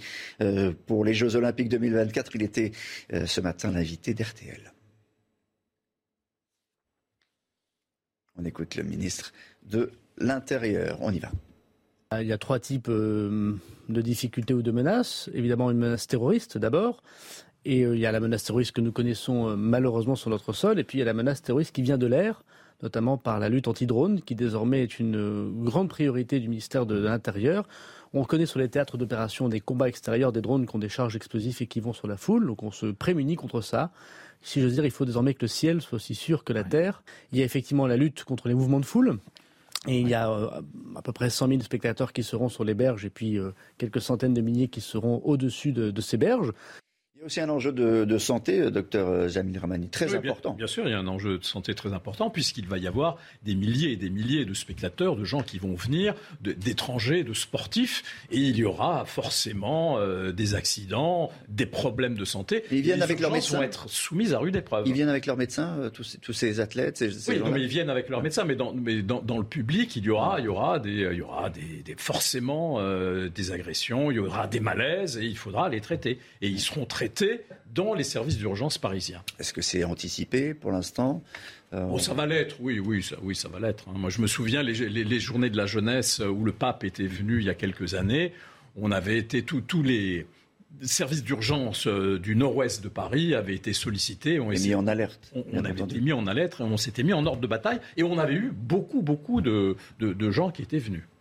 L'agression de trois policiers à la guillotière à Lyon. Deux enquêtes ont été ouvertes ces dernières heures. La première pour les faits de vol avec violence, la seconde pour le lynchage des trois agents. Un nouveau suspect âgé de 26 ans a été interpellé. Valérie Labonne. Le parquet de Lyon a ouvert deux enquêtes distinctes concernant les faits de violence commis à l'encontre des trois policiers pris à partie dans le quartier de la Guillotière à Lyon. La première concerne les faits de vol avec violence et de rébellion commis par l'individu qui a arraché le collier. Le suspect est un jeune homme de 18 ans déjà condamné pour vol. Il est toujours recherché. La seconde enquête concerne les faits de violence volontaire avec armes et en réunion sur agent de la force publique. Dimanche soir, un homme de 26 ans suspecté d'avoir participé à l'agression des forces de l'ordre a été interpellé. Un premier homme, suspecté dans un premier temps par Gérald Darmanin d'avoir été un des auteurs des coups donnés aux policiers, a été placé en garde à vue samedi. Il a finalement été mis hors de cause dans cette affaire. En situation irrégulière, le ministre de l'Intérieur a alors affirmé hier qu'il sera bien expulsé. Qu'il ait un lien ou non avec l'enquête en cours ne change rien. Cette personne n'est pas légalement sur le territoire national, ça veut dire qu'il n'a pas de papier. Depuis quasiment un an, nous cherchons à l'expulser, puisqu'il a eu une QTF, un arrêté de reconduite à la frontière depuis plus d'un an. Et il était multirécidiviste. Sur les trois policiers agressés, deux ont été blessés lors de l'interpellation et ont présenté des incapacités temporaires de travail de deux et sept jours. Emmanuel Macron est arrivé à Yaoundé, au Cameroun. L'objectif de ce voyage, c'est de relancer les relations politiques entre le Cameroun et la France. Le président de la République est accompagné de plusieurs ministres, dont Catherine Colonna, ministre des Affaires étrangères. Emmanuel Macron rencontrera son homologue camerounais, Paul Biya, dans la matinée au palais présidentiel dernière ligne droite à l'Assemblée pour le paquet de mesures en faveur du, pouvoir d'achat. Euh, et pourtant, et pourtant, c'est pas terminé. Et les députés, euh, ils sont restés jusqu'à 2h30 du matin. Et ils n'ont pas réussi à se mettre d'accord hier soir. Et vous allez voir, les débats ont parfois été houleux. Écoutez. C'est insupportable qu'à chaque fois qu'on parle, il y ait un brouhaha à ce point, et notamment des claquements de pipites comme vous le faites actuellement.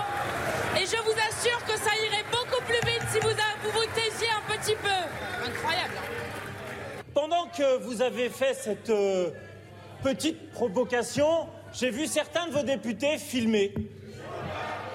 Et, je suis désolé. Je suis désolé, Madame la Présidente, on ne filme pas. On ne filme pas pour mettre sur les réseaux sociaux nos débats on ne filme pas, c'est déjà filmé, on n'utilise pas son, téléphone. Jean-Baptiste Giraud, il y a quand même eu cette nuit euh, l'adoption d'un amendement surprise pour les foyers qui se chauffent au fioul domestique. La logique est toute simple. Hein. Pourquoi aider ceux qui chauffent à l'électricité? Pourquoi aider ceux qui chauffent au gaz en bloquant les tarifs de ces deux énergies? Ne rien faire pour le fioul. Vous savez à combien est le prix du litre de fioul domestique? 1,55€ le litre. Il y a deux ans, c'était 70 centimes. Ça veut dire que c'est une énergie qui coûte deux fois plus cher donc pour se chauffer. Souvent aussi, ça fait l'eau chaude sanitaire, hein, la chaudière euh, au fioul. Donc euh, un amendement déposé par un député LR euh, porte l'aide prévue par le gouvernement de 50 millions d'euros à 230 millions d'euros. Concrètement, 50 millions d'euros, c'était juste les foyers les plus modestes. 230 millions d'euros, c'est tout le monde. Mais on avait dit, on a dit amendement surprise. C'est pas ce que voulait le gouvernement. Ah ben, amendement surprise, puisque effectivement le gouvernement était prêt à débloquer une petite enveloppe de 50 millions d'euros. En gros, ça aurait été euh, uniquement les foyers qui, vous savez, bénéficient du chèque énergie. Ça aurait été un super chèque énergie pour ces foyers. Là, en revanche, on ne sait pas quel va être le mécanisme. Là, euh, ce sont tous les foyers chauffés au fioul qui seront aidés On ne sait pas à hauteur de combien, mais enfin 230 millions à se partager entre plusieurs millions de gens qui sont chauffés au fioul, c'est mieux que 50 millions. On va partir à, Cayenne à présent, où euh, la maire de Cayenne a entamé une grève de la faim, Chana. Oui, l'élu veut alerter le gouvernement sur le sort des demandeurs d'asile en Guyane. La procédure est longue et en attendant, beaucoup de migrants dorment dans les rues. Adrien Spiteri. Dans les rues de Cayenne, les demandeurs d'asile ne passent pas inaperçus. Des femmes et des hommes contraints de dormir dans la rue en attendant que leur dossier soit traité. Une situation intenable qui a poussé la maire de la ville à entamer une grève de la faim la semaine dernière.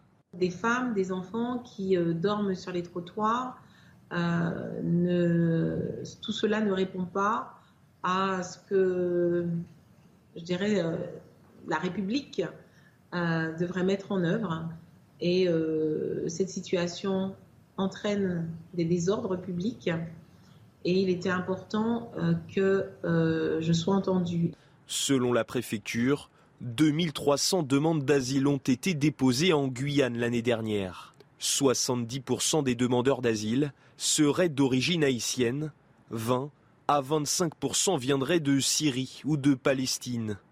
Aujourd'hui, la maire de Cayenne appelle le gouvernement à réagir.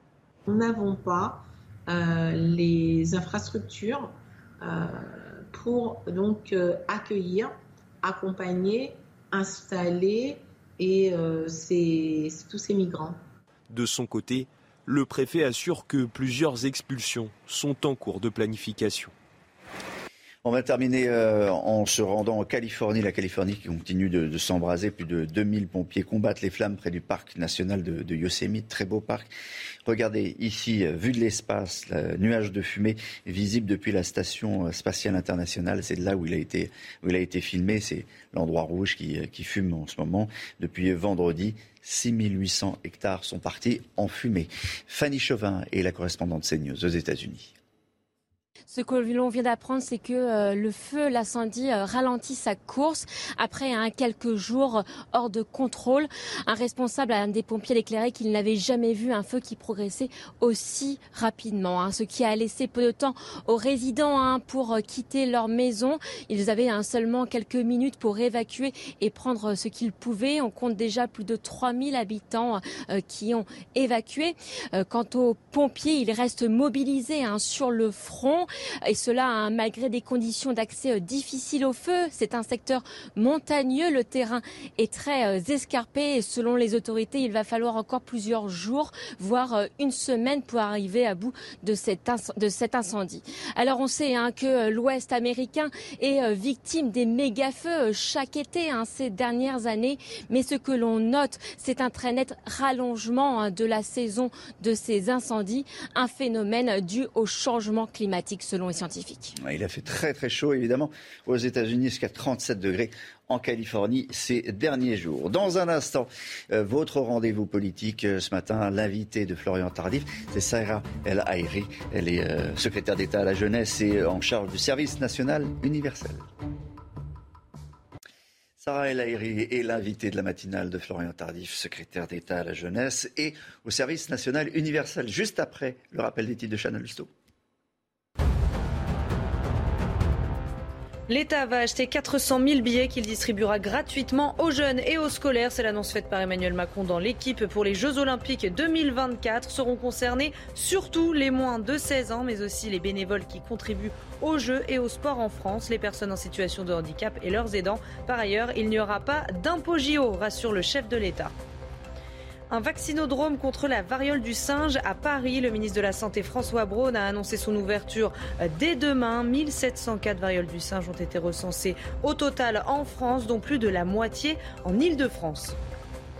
Le pape François a demandé pardon au peuple amérindien. En visite au Canada, il est revenu sur le mal commis pendant des décennies dans les pensionnats pour autochtones. Le souverain pontife a reconnu la responsabilité de certains membres de l'Église. Entre la fin du 19e et les années 90, ces enfants ont subi des abus physiques, verbaux, psychologiques et spirituels, a-t-il dit.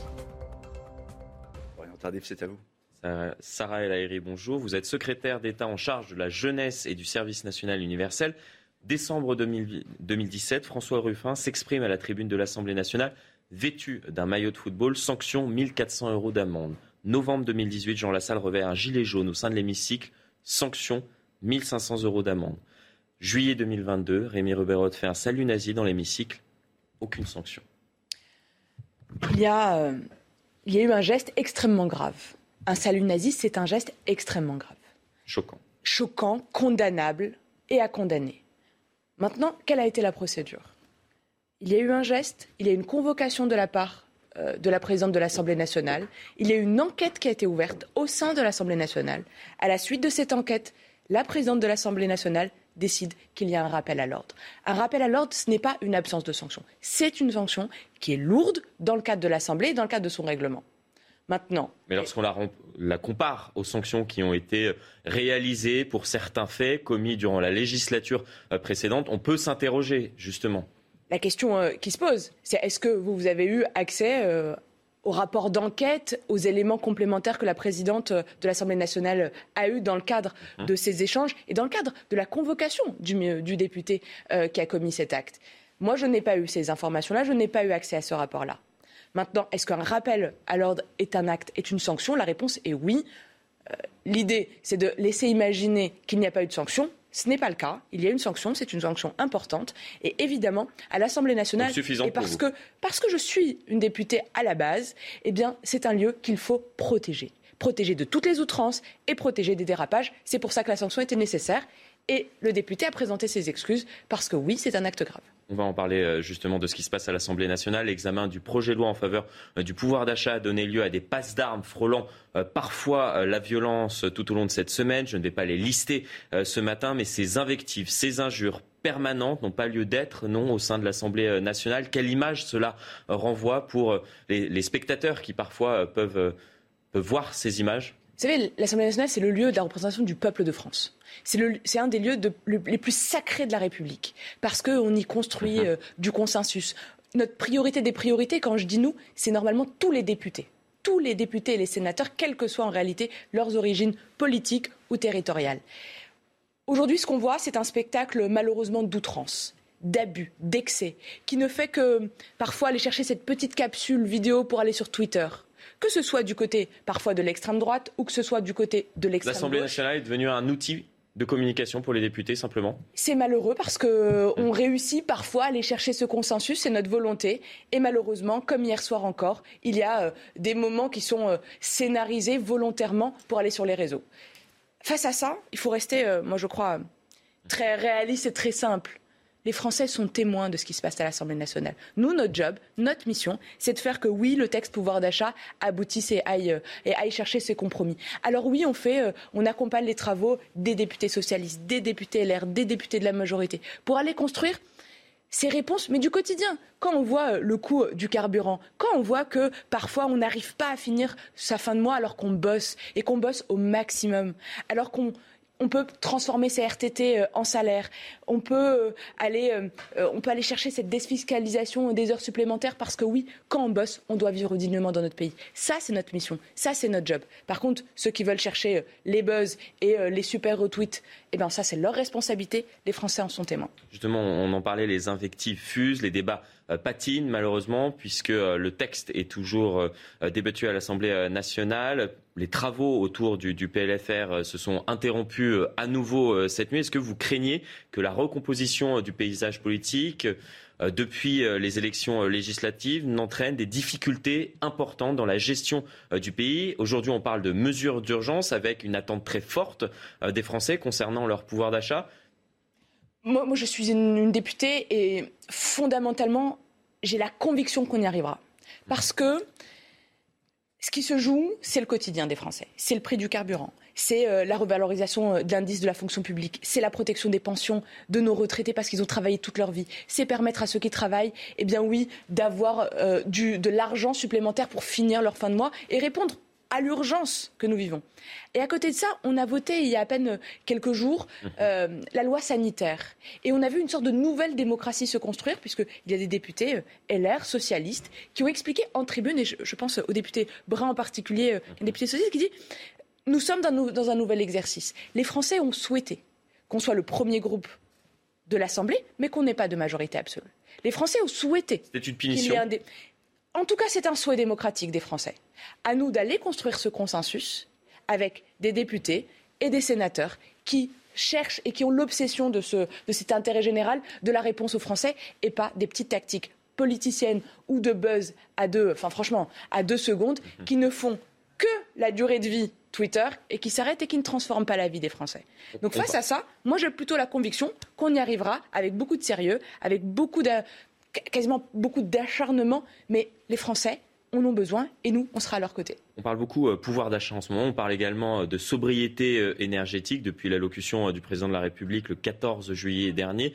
Il y a une circulaire qui a été envoyée hier soir à l'ensemble des membres du gouvernement. Est-ce que vous l'avez reçue, circulaire dans laquelle Elisabeth Borne appelle l'ensemble des membres du gouvernement et leur administration à prendre des mesures de sobriété énergétique d'ampleur. Bien sûr, bien sûr que nous l'avons reçu. Et tu peux pas demander, tu peux pas demander un effort aux Français si, tu ne les appliques pas à toi-même. Euh, la planète, le climat, notre responsabilité, même pour passer cet hiver en particulier, c'est une responsabilité collective. Tous ceux qui vous disent il n'y a qu'à faucon, mais ils mentent. Mais on fait quoi en termes de sobriété eh énergétique Il y a plusieurs gestes. On coupe euh, les climatisations, on sort de la semaine de canicule, on fait attention euh, au transport, on passe des messages extrêmement forts et extrêmement ambitieux. Et ça, c'est notre responsabilité individuelle. Moi, j'ai toujours cru que pour répondre aux grands enjeux de notre temps, il faut l'engagement des entreprises, il faut l'engagement de l'État, bien sûr, il faut une transformation de nos pratiques quotidiennes et il faut accompagner ceux qui n'ont pas d'autre choix que d'utiliser aujourd'hui, malheureusement, soit euh, bah, du gasoil et du coup ça coûte cher, soit du fioul et ça coûte cher pour rénover les maisons et pour moins dépendre. La meilleure des économies, c'est l'énergie qu'on n'a pas dépensée. Tout va bien, madame? Euh, le modem. Euh, Je vous pose cette question car il semble que vos collègues d'Horizon ont des envies de prendre le large. On l'a vu euh, notamment lors de votes qui se sont déroulés ce week-end. Écoutez, on était réunis hier. avec l'ensemble de mon groupe parlementaire pour échanger évidemment sur l'actualité à l'Assemblée nationale. La majorité, elle est diverse. On va pas, on va, on va dire elle n'est et absolument pas. Elle est diverse mais pas divisée parce qu'elle est unie derrière un projet et unie derrière des valeurs. Alors oui, on a des histoires différentes. Moi, je viens du parti du centre. Euh, Horizon vient plutôt du, de, la droite. Euh, ensemble, c'est un parcours complet. Maintenant, c'est quoi la différence? Des histoires, des actions, parfois euh, des réponses, des chemins mais les valeurs et le socle est commun. Alors oui, moi je me ravis que l'Assemblée nationale soit aussi l'expression de cette nouvelle méthode et parfois de votes euh, qui diffèrent, mais le plus important c'est de garder ce socle commun, c'est les valeurs. En tout cas, on a l'impression que l'Assemblée euh, nationale est peut-être à l'image du euh, pays qui est fracturé en ce moment. Cela me fait penser à cette phrase prononcée par Gérard Collomb lorsqu'il a dû quitter le ministère de l'Intérieur. Aujourd'hui, on vit côte à côte. Je crains que demain, on ne vive face à face. À ce sujet, des policiers sont régulièrement la cible euh, de violences. On en a énormément parlé euh, encore la semaine dernière avec cette attaque à l'encontre de trois policiers à Lyon, policiers qui ont essuyé des coups, des jets de, projectiles. C'est intolérable pour vous. Et comment expliquer que cela continue d'être reproduit au sein de notre société, ces attaques à l'encontre des forces de l'ordre? Attaquer un policier, L'insulter, ne pas respecter son uniforme, le violenter, c'est attaquer la République. Et les réponses doivent être d'une fermeté sans nom. Parce qu'en réalité, c'est l'autorité qu'on ébranle. Mais l'autorité de notre pays. Et donc, celle collective. Mais quelle réponse justement apporter? Je vous pose cette question simple et en même temps, elle, est complète. Elle est essentielle. Elle est hmm. essentielle. Les réponses, elles sont dans la réponse judiciaire. Elle est aussi dans l'éducation de nos enfants et dans le retour des cadres et des repères. mais ça, ce sont des mots. Ce ne sont pas des mots. Ce sont des hmm. transformations, enfin, avec des preuves. 2,7 milliards de moyens supplémentaires pour nos forces de l'ordre, des, moyens pour se protéger, des moyens aussi euh, matériels. Recrutement humain, plus de 10 000 policiers et gendarmes recrutés, le renforcement des peines avec le ministre de la Justice et le garde des Sceaux, en, mais quasiment main dans la main avec euh, Gérald Darmanin. Ça va mieux entre deux? ça, Franchement, l'objectif, il est, euh, il, est, le même, mais il est le même pour tout le gouvernement. Permettre la sécurité de tous les Français, partout, quel que soit son territoire et quel que soit son âge. Parce que c'est la première des libertés. Parce que sans, sécurité, eh bien, on n'avance pas. Alors, quand moi, je vois les vidéos, et quand je vois, puisque vous parliez du maire de Lyon, eh bien, elles sont intolérables. Il ne faut absolument pas retourner la charge de la preuve ou de je ne sais quoi. Mhm. Aller chercher du buzz sur des vidéos, alors même que ce sont des policiers qui sont attaqués, c'est gravissime. Vous, faites référence à, qui, en l'occurrence Je fais référence au maire, de Lyon. Exactement. Exactement, qui ne fait que retourner euh, un peu et créer une sorte de, buzz après euh, une situation hyper grave. Des policiers ont été agressés Alors oui, il faut condamner, condamner fermement. La justice est saisie. Et la réponse, les réponses seront données et j'espère qu'elles seront. Il y a un problème justement avec les maires écologistes. Euh, je vous pose cette question car de nombreux élus, et visiblement vous en faites partie, élus de l'opposition euh, parfois, je le précise, pointent du doigt le laxisme de ces maires en matière de sécurité. La sécurité ne doit pas être un sujet idéologique fondamentalement, ne doit pas être un sujet, un sujet, idéologique. La sécurité est un droit, il faut l'accompagner. Par contre, on peut dire il n'y a qu'à recruter des policiers. Nous en recrutons, nous en formons. Et c'est ma majorité qui redonne des moyens. Par contre, pour répondre à cette sécurité, il faut faut que ce soit une sorte de continuum. Ça veut dire qu'il faut, oui, que des, euh, que des maires acceptent de mettre en place de la vidéoprotection et de la vidéosurveillance. Il faut euh, accompagner les polices municipales et leur donner les moyens, bah oui, de s'armer avec des armes létales ou non létales. Ce sont des débats locaux, mais c'est nécessaire. Donner les moyens aussi d'élargir le temps et euh, les interactions entre les polices municipales et les polices nationales. Mais s'il y a de l'idéologie, et c'est le cas dans un certain nombre de communes, et ça a été le cas chez moi à Nantes, eh bien, on retarde. Mais qui paye au bout? Qui paye les conséquences de cette idéologie? Eh bien, les Nantais ou les Grenoblois et parfois les Lyonnais. Vous êtes rattaché au ministère de l'Éducation nationale, mais également à celui des armées. Pourquoi la jeunesse est-elle désormais en partie sous la tutelle des armées? Que faut-il comprendre? C'est une chance. C'est une chance pour notre pays que toutes les forces en présence, toutes les forces vives de notre pays, que ce soit nos armées, les enseignants ou encore plus largement ceux qui éduquent, donc le monde de l'éducation populaire, eh bien, soient unis autour de nos, jeunes, de nos jeunes adolescents. Vous savez que j'ai le déploiement du service national universel. Il sera généralisé justement d'ici la fin du quinquennat? Il sera accompagné vers cette généralisation et il faut réunir autour toutes les forces vives. Vous savez que. Vous ne répondez pas précisément à ma question. Est-ce qu'il sera généraliser d'ici la fin du quinquennat à l'ensemble des La vocation qui est la nôtre, c'est évidemment de généraliser et d'universaliser l'accès du service national universel. Pourquoi? Parce que en réalité, il y a des de droits âge? Entre 15 et 17 entre 15 et 17 ans pour toute une génération. Mais c'est quoi le service national universel pour ceux qui nous écoutent? C'est le fait que entre 15 et 17 ans, eh bien, on ait le devoir de porter euh, un uniforme, de lever un drapeau, de faire nation, c'est-à-dire de créer la rencontre entre des jeunes qui viennent de territoires différents, de mondes différents, de découvrir euh, à quel point notre, notre pays est beau, parce qu'on a une rencontre avec la République, ça veut dire avec euh, nos euh, élus, avec les préfets, avec les pompiers, permettre à chaque jeune de, prendre conscience qu'il a un devoir vis-à-vis de notre pays, celui de s'engager, mais aussi de lui faire découvrir tous ses droits et tout, un champ d'orientation possible.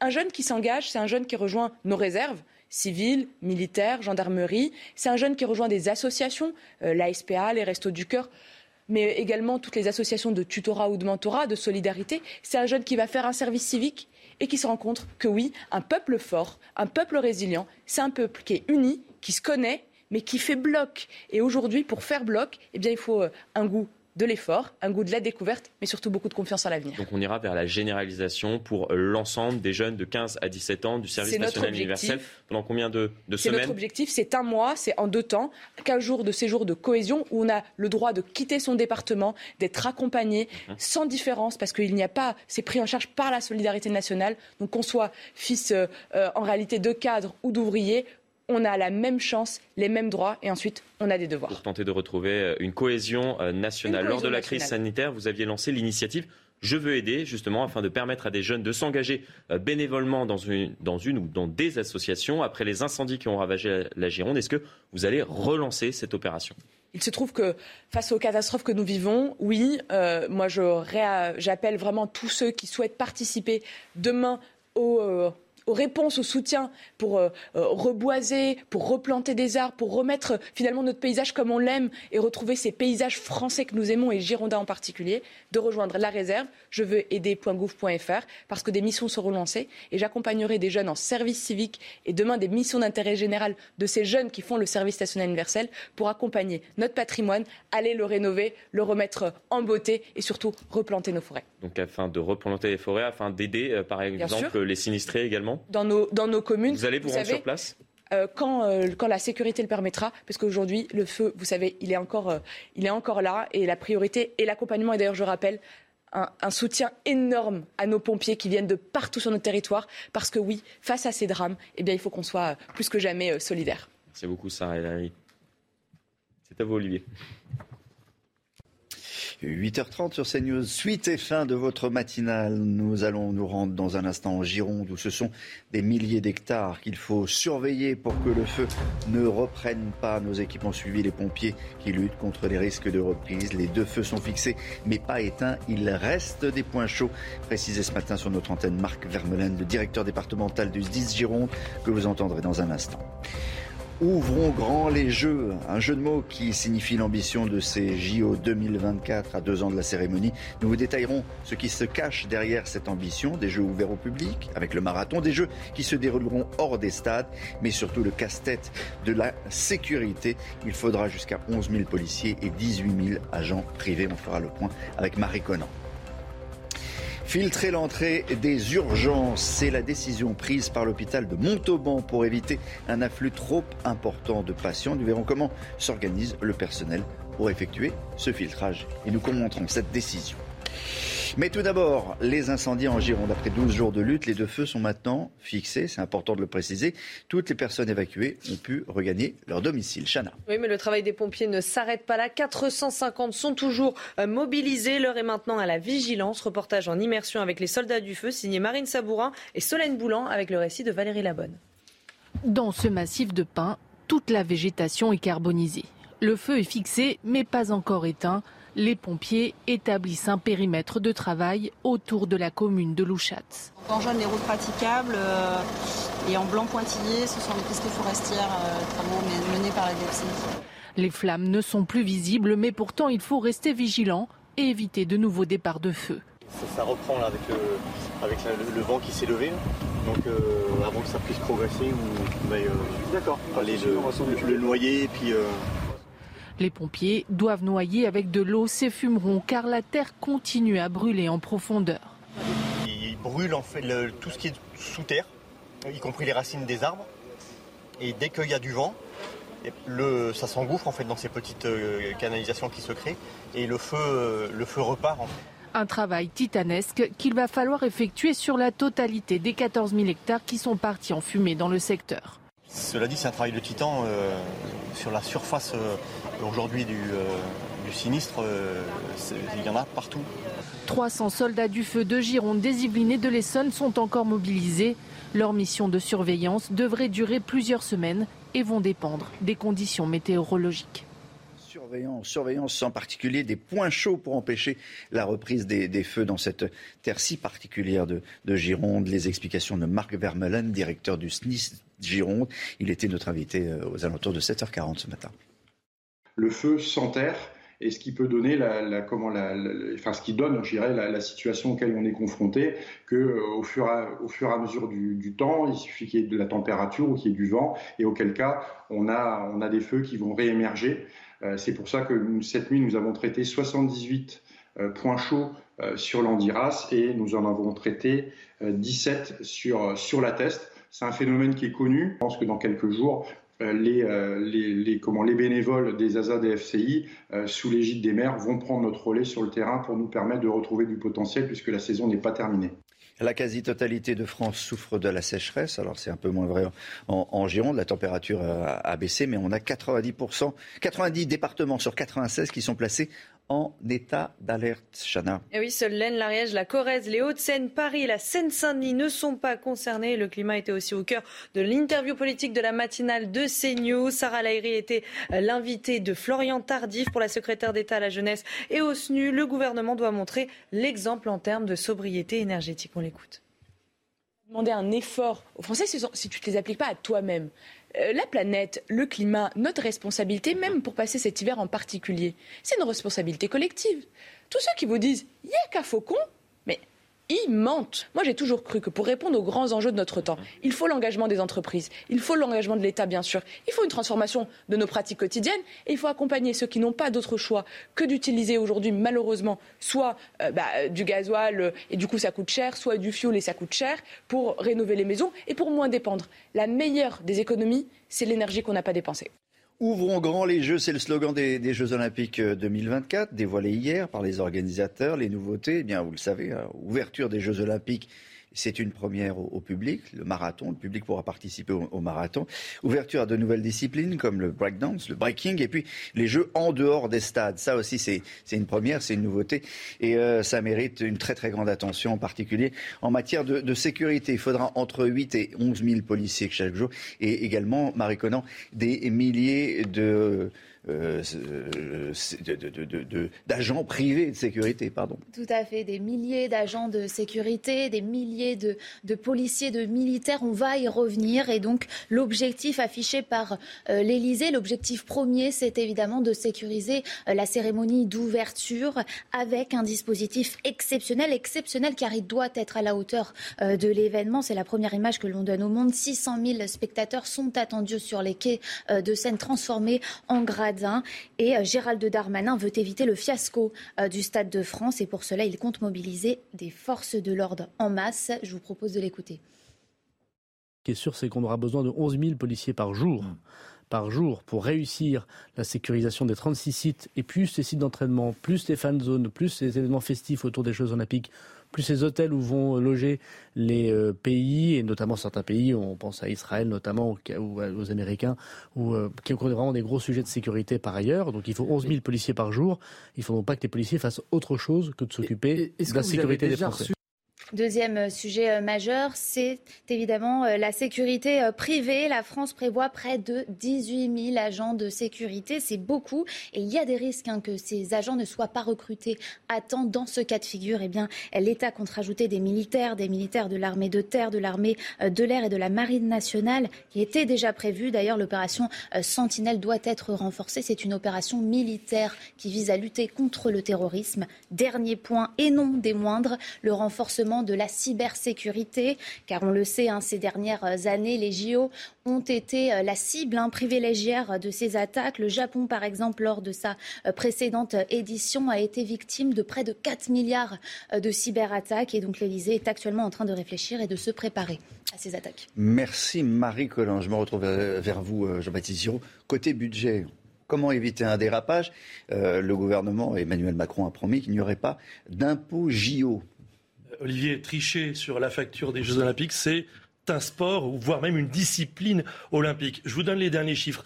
Euh, par exemple, les Jeux Olympiques de Tokyo, ils devaient coûter 7,5 milliards, comme les nôtres. Ils ont coûté 15,4 milliards officiellement, et certains euh, chiffres disent que c'est plutôt 25 milliards. Alors certes, il y a eu la pandémie à gérer, le report d'une année des JO. Mais prenez par exemple les JO de Rio, 13 milliards, les JO de Londres, 12,2 milliards, et puis il y a eu Sochi, c'était les Jeux Olympiques d'hiver, 36 milliards. Donc si les Français sont aussi malin et arrive à faire des JO qui coûtent moitié moins cher que tous les autres de ces dix dernières années, bah, écoutez, euh, il faut euh, élire Emmanuel Macron euh, président à vie, parce que ça voudra dire qu'il aurait été un excellent gestionnaire de l'argent public. Mais peut-être, peut-être, peut-être. Bénéfice du doute. Selon un sondage publié par le Parisien, 26% d'entre vous sont intéressés par euh, les Jeux Olympiques.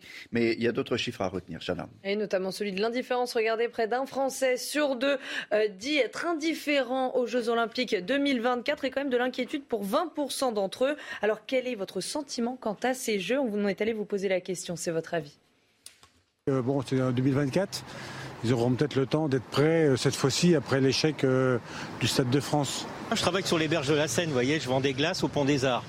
Et je vois tout ce qui se passe, euh, ben, bonjour la sécurité. Hein. Je pense au Grand Paris, je pense euh, à tout ce, que ça va générer au niveau des transports, euh, ce que ça va générer pour nous, les Parisiens.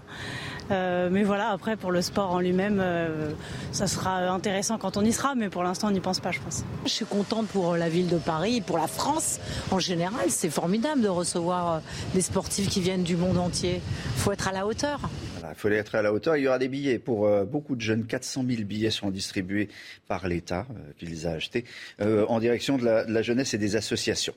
Il n'y a jamais eu autant d'immigration que depuis l'arrivée d'Emmanuel Macron en 2017. Oui, c'est ce que révèle l'Observatoire de l'immigration et de la démographie. Au total, plus d'un million deux cent mille premiers titres de séjour ont été accordés entre 2017 et 2021 à des immigrés non européens. Thomas Chama. Selon un rapport du ministère de l'Intérieur, plus de 270 000 personnes ont obtenu un titre de séjour en France l'année dernière, soit 21% de plus qu'en 2020.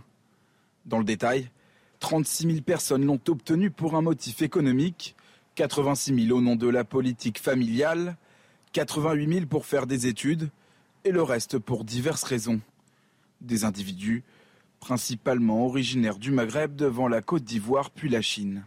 Des titres de séjour qui viennent s'ajouter aux demandes de droit d'asile formulées par des réfugiés. En tout, la France a accueilli légalement sur son sol plus de 370 000 personnes l'année dernière. Un vaccinodrome contre la variole du singe à, Paris, c'est ce qu'a annoncé le ministre de la Santé François Braun. Ouverture dès demain et ce sera un, méga centre, Chana. Eh oui, puisque 1700 cas de variole du singe ont été recensés au total en France, dont plus de la moitié en Ile-de-France. Très très contagieux, euh, docteur Jamil euh, Amani, cette, cette variole du, du, singe. on bah, très, très, contagieux, il faut avoir, des, euh, il faut avoir quasiment des rapports de proximité très importants. C'est-à-dire que si vous êtes à 3 mètres de quelqu'un, vous ne risquez pas de l'attraper. Euh, c'est pas, comme le Covid, vous avez raison. Ça, ça, n'est pas comme le Covid. Et euh, alors c'est une très bonne chose que ce vaccinodrome ouvre, mais encore faudrait-il qu'il y ait les doses, parce que jusqu'à Hier, c'était extrêmement difficile d'avoir un rendez-vous de vaccination. Il faut savoir que la vaccination, ça permet de prévenir, de prévenir la maladie. Les, étudiants vont être euh, en médecine. Hein, réquisitionnés. Vont être, réquisitionnés. En tout cas, ils auront le droit, mais ça, se passe par, par décret, ils auront le droit de, vacciner euh, également. Covid, on en est où de la septième vague? La, septième vague en décrue, le R0 est, devenu, est redevenu inférieur à 1, ce qui veut dire que l'épidémie ne progresse plus. Néanmoins, méfiance, on est sur un plateau haut et euh, le taux d'incidence est toujours très élevé. Il est de 800 contaminations pour 100 000 habitants. C'est que la loi va changer. Les députés ont voté le projet de loi sanitaire et l'ont adopté par 184 voix contre 149, donc 39, une quarantaine de, voix près. Le texte doit désormais être définitivement adopté par, par le Sénat euh, ce mardi. Euh, que contient-il? Eh bien, euh, en cas de reprise de l'épidémie, il prévoit que les voyageurs de plus de 12 ans venus de l'étranger pourront se voir demander un test négatif. Aucune preuve de vaccination ou d'un rétablissement au Covid-19 ne pourra être exigée. Ça, c'est le grand changement. C'est la suppression du pass sanitaire. Et donc, si jamais il y avait de nouveaux variants dangereux qui apparaissaient, eh bien, le gouvernement se réserve le droit de soumettre la rentrée sur le territoire national euh, à un test PCR. Voilà, mais euh, c'est terminé la vaccination, l'obligation de montrer qu'on est vacciné. Le pass, sanitaire est supprimé. Voilà, et puis le texte crée par ailleurs un, chemin pour une réintégration des soignants suspendus une fois que l'obligation vaccinale ne sera plus justifiée euh, médicalement. C'est un peu technique comme façon de, formuler les, choses, mais, ça veut dire que ça veut dire dans quelques semaines, on laisse la porte Il y a l'espoir que ces personnels soient réintégrés. Voilà, vous êtes pour. Hein. Moi, moi, je suis pour. Clairement, je, suis pour. J'estime que et je ne suis pas le seul. Hein. Il, y a, des grands noms de la médecine. Monsieur Antoine Flao, par exemple, qui est épidémiologiste de renom, qui dit que ça n'a plus de sens dans la mesure où on sait que la vaccination n'empêche pas la transmission, de, suspendre le personnel euh, médical et infirmier. En revanche, vous êtes contre le filtrage à l'entrée des euh, services d'urgence. On va en reparler. Chana. Et oui, puisque c'est la décision prise par l'hôpital de Montauban pour éviter un afflux trop important euh, de patients. Comme de nuit, comme de jour, il faut d'abord contacter le 15 avant de se rendre à l'hôpital. Alors concrètement, comment fonctionne ce filtrage? On voit ça avec Michael Dos Santos. Aux urgences de Montauban, il y a l'interphone vert pour les patients qui ont appelé le SAMU. Vous avez été déjà régulé. Mais aussi l'interphone rouge pour ceux qui arrivent sans avoir contacté le 15. Vous arrivez à la porte des urgences et vous êtes mis en relation par le biais de l'interphone rouge avec un médecin régulateur. Ce dernier ne fait pas que des heureux. L'urgence, c'est fait pour des cas urgents. Alors c'est maintenant on arrive, on a un enfant qui tombe mal sur la tête, il va falloir toquer, attendre, prendre rendez-vous, c'est pas possible. Grâce à ce système de tri, l'activité a baissé de 25% en juillet. Beaucoup de patients sont réorientés vers d'autres centres médicaux. De quoi soulager le personnel hospitalier. On est actuellement, alors qu'on était il y a 20 ans à 20 000 entrées, on est actuellement à 40 000 entrées. Avec la pénurie de médecins et d'infirmiers en France, ce système de régulation a également un autre avantage touche du doigt une organisation qui peut améliorer l'attractivité euh, des services d'urgence. Les appels vers le SAMU de Montauban ont bondi de 50%. Une hausse prévue et souhaitée par le ministère de la Santé. Docteur euh, Jamil Ramani, ça vous êtes contre, mais, mais appelez le 15 avant, c'est l'idée, c'est ce que préconise le nouveau ministre de la Santé. Oui, appelez le 15 avant. C'est vrai que dans les conditions actuelles où il y a euh, moins de soignants, où les urgences sont euh, parfois submergées, ça peut être une solution, mais ça ne devrait pas, ça, ne devrait pas être la règle pour le futur. Vraiment, l'urgence, tous les patients qui se présentent dans un service d'urgence devraient être au moins filtrés par un professionnel. Vous êtes contre le bouton rouge le bouton vert, où on choisit sa sonnette, comme on l'a vu. Moi, ça, me gêne, ça me gêne beaucoup, vraiment. Moi, j'ai été chef de service euh, pendant 25 ans d'un service d'urgence, d'un gros service d'urgence, et mes, euh, mes médecins avaient pour mm. mission de d'examiner tout le monde, mm. hein, pour éviter, pour éviter de passer à côté des cas graves. Dans le meilleur des mondes. Voilà dans le meilleur des mondes, mais on sait très bien qu'aussi aux urgences, on peut attendre et que ça aussi, ça peut être grave. Donc euh, la question, c'est toujours de savoir comment on désengorge, on essaye de désengorger les, urgences, surtout quand on manque de, personnel. Mais vous savez, les, urgences, c'est devenu le supermarché de la santé. Hein. Les gens veulent tout tout de suite. Et c'est vrai qu'ils ont la garantie, quand ils vont aux urgences, d'avoir le bilan biologique, de voir un médecin et d'avoir euh, la radiologie s'il le faut. Merci docteur. Le rappel des titres à 8h47. Chana Lousteau. Alerte incendie dans le sud de la France. La sécurité civile appelle à la plus grande prudence aujourd'hui dans le sud-est. Un danger lié au vent et aux conditions très chaudes et sèches sur une végétation de plus en plus sensible. Nous sommes à deux ans jour pour jour de l'ouverture des JO 2024 et on en sait plus sur les forces de l'ordre qui seront euh, mobilisées dans la capitale. Chaque jour de compétition, entre 7 000 et 11 000 policiers veilleront à la sûreté des sites. 17 500 agents de sécurité privée contrôleront les millions de visiteurs attendus. L'agression de trois policiers à la guillotière à Lyon. Deux enquêtes ont été ouvertes ces dernières heures. La première pour les faits de vol avec violence, la seconde pour le lynchage des agents. Un nouveau suspect âgé de 26 ans a été interpellé. Tout l'été, vous retrouvez un autre docteur, Brigitte Millot. Salut, bonjour docteur Brigitte. C'est sa chronique ce matin. Elle pose une question essentielle, Chana. Essentielle. Je sais que pour vous, elle est très ah, importante. Comment pour avoir tous. un joli bronzage cet été? si vous dites qu'il faut. Voilà, on ne prend pas n'importe quoi comme, euh, comme lunettes de soleil non plus, hein, euh, docteur. Hein, surtout pour, pour les enfants. Merci de nous avoir accompagnés depuis ce matin, 6h30. Euh, docteur Jamil Ramani, médecin anesthésiste et réanimateur. Merci Jean-Baptiste Giraud, merci Chana. On se retrouve demain. Bye bye. Dans un instant, c'est l'heure des pros. Elliot Deval. Une belle journée vous attend pour votre mercredi. On aura encore une fois quelques grisailles matinales, spécialement sur le nord, le long des côtes de la Manche. Il n'y aura pas de conséquences, hein. pas d'averse du tout. Le temps reste calme et sec.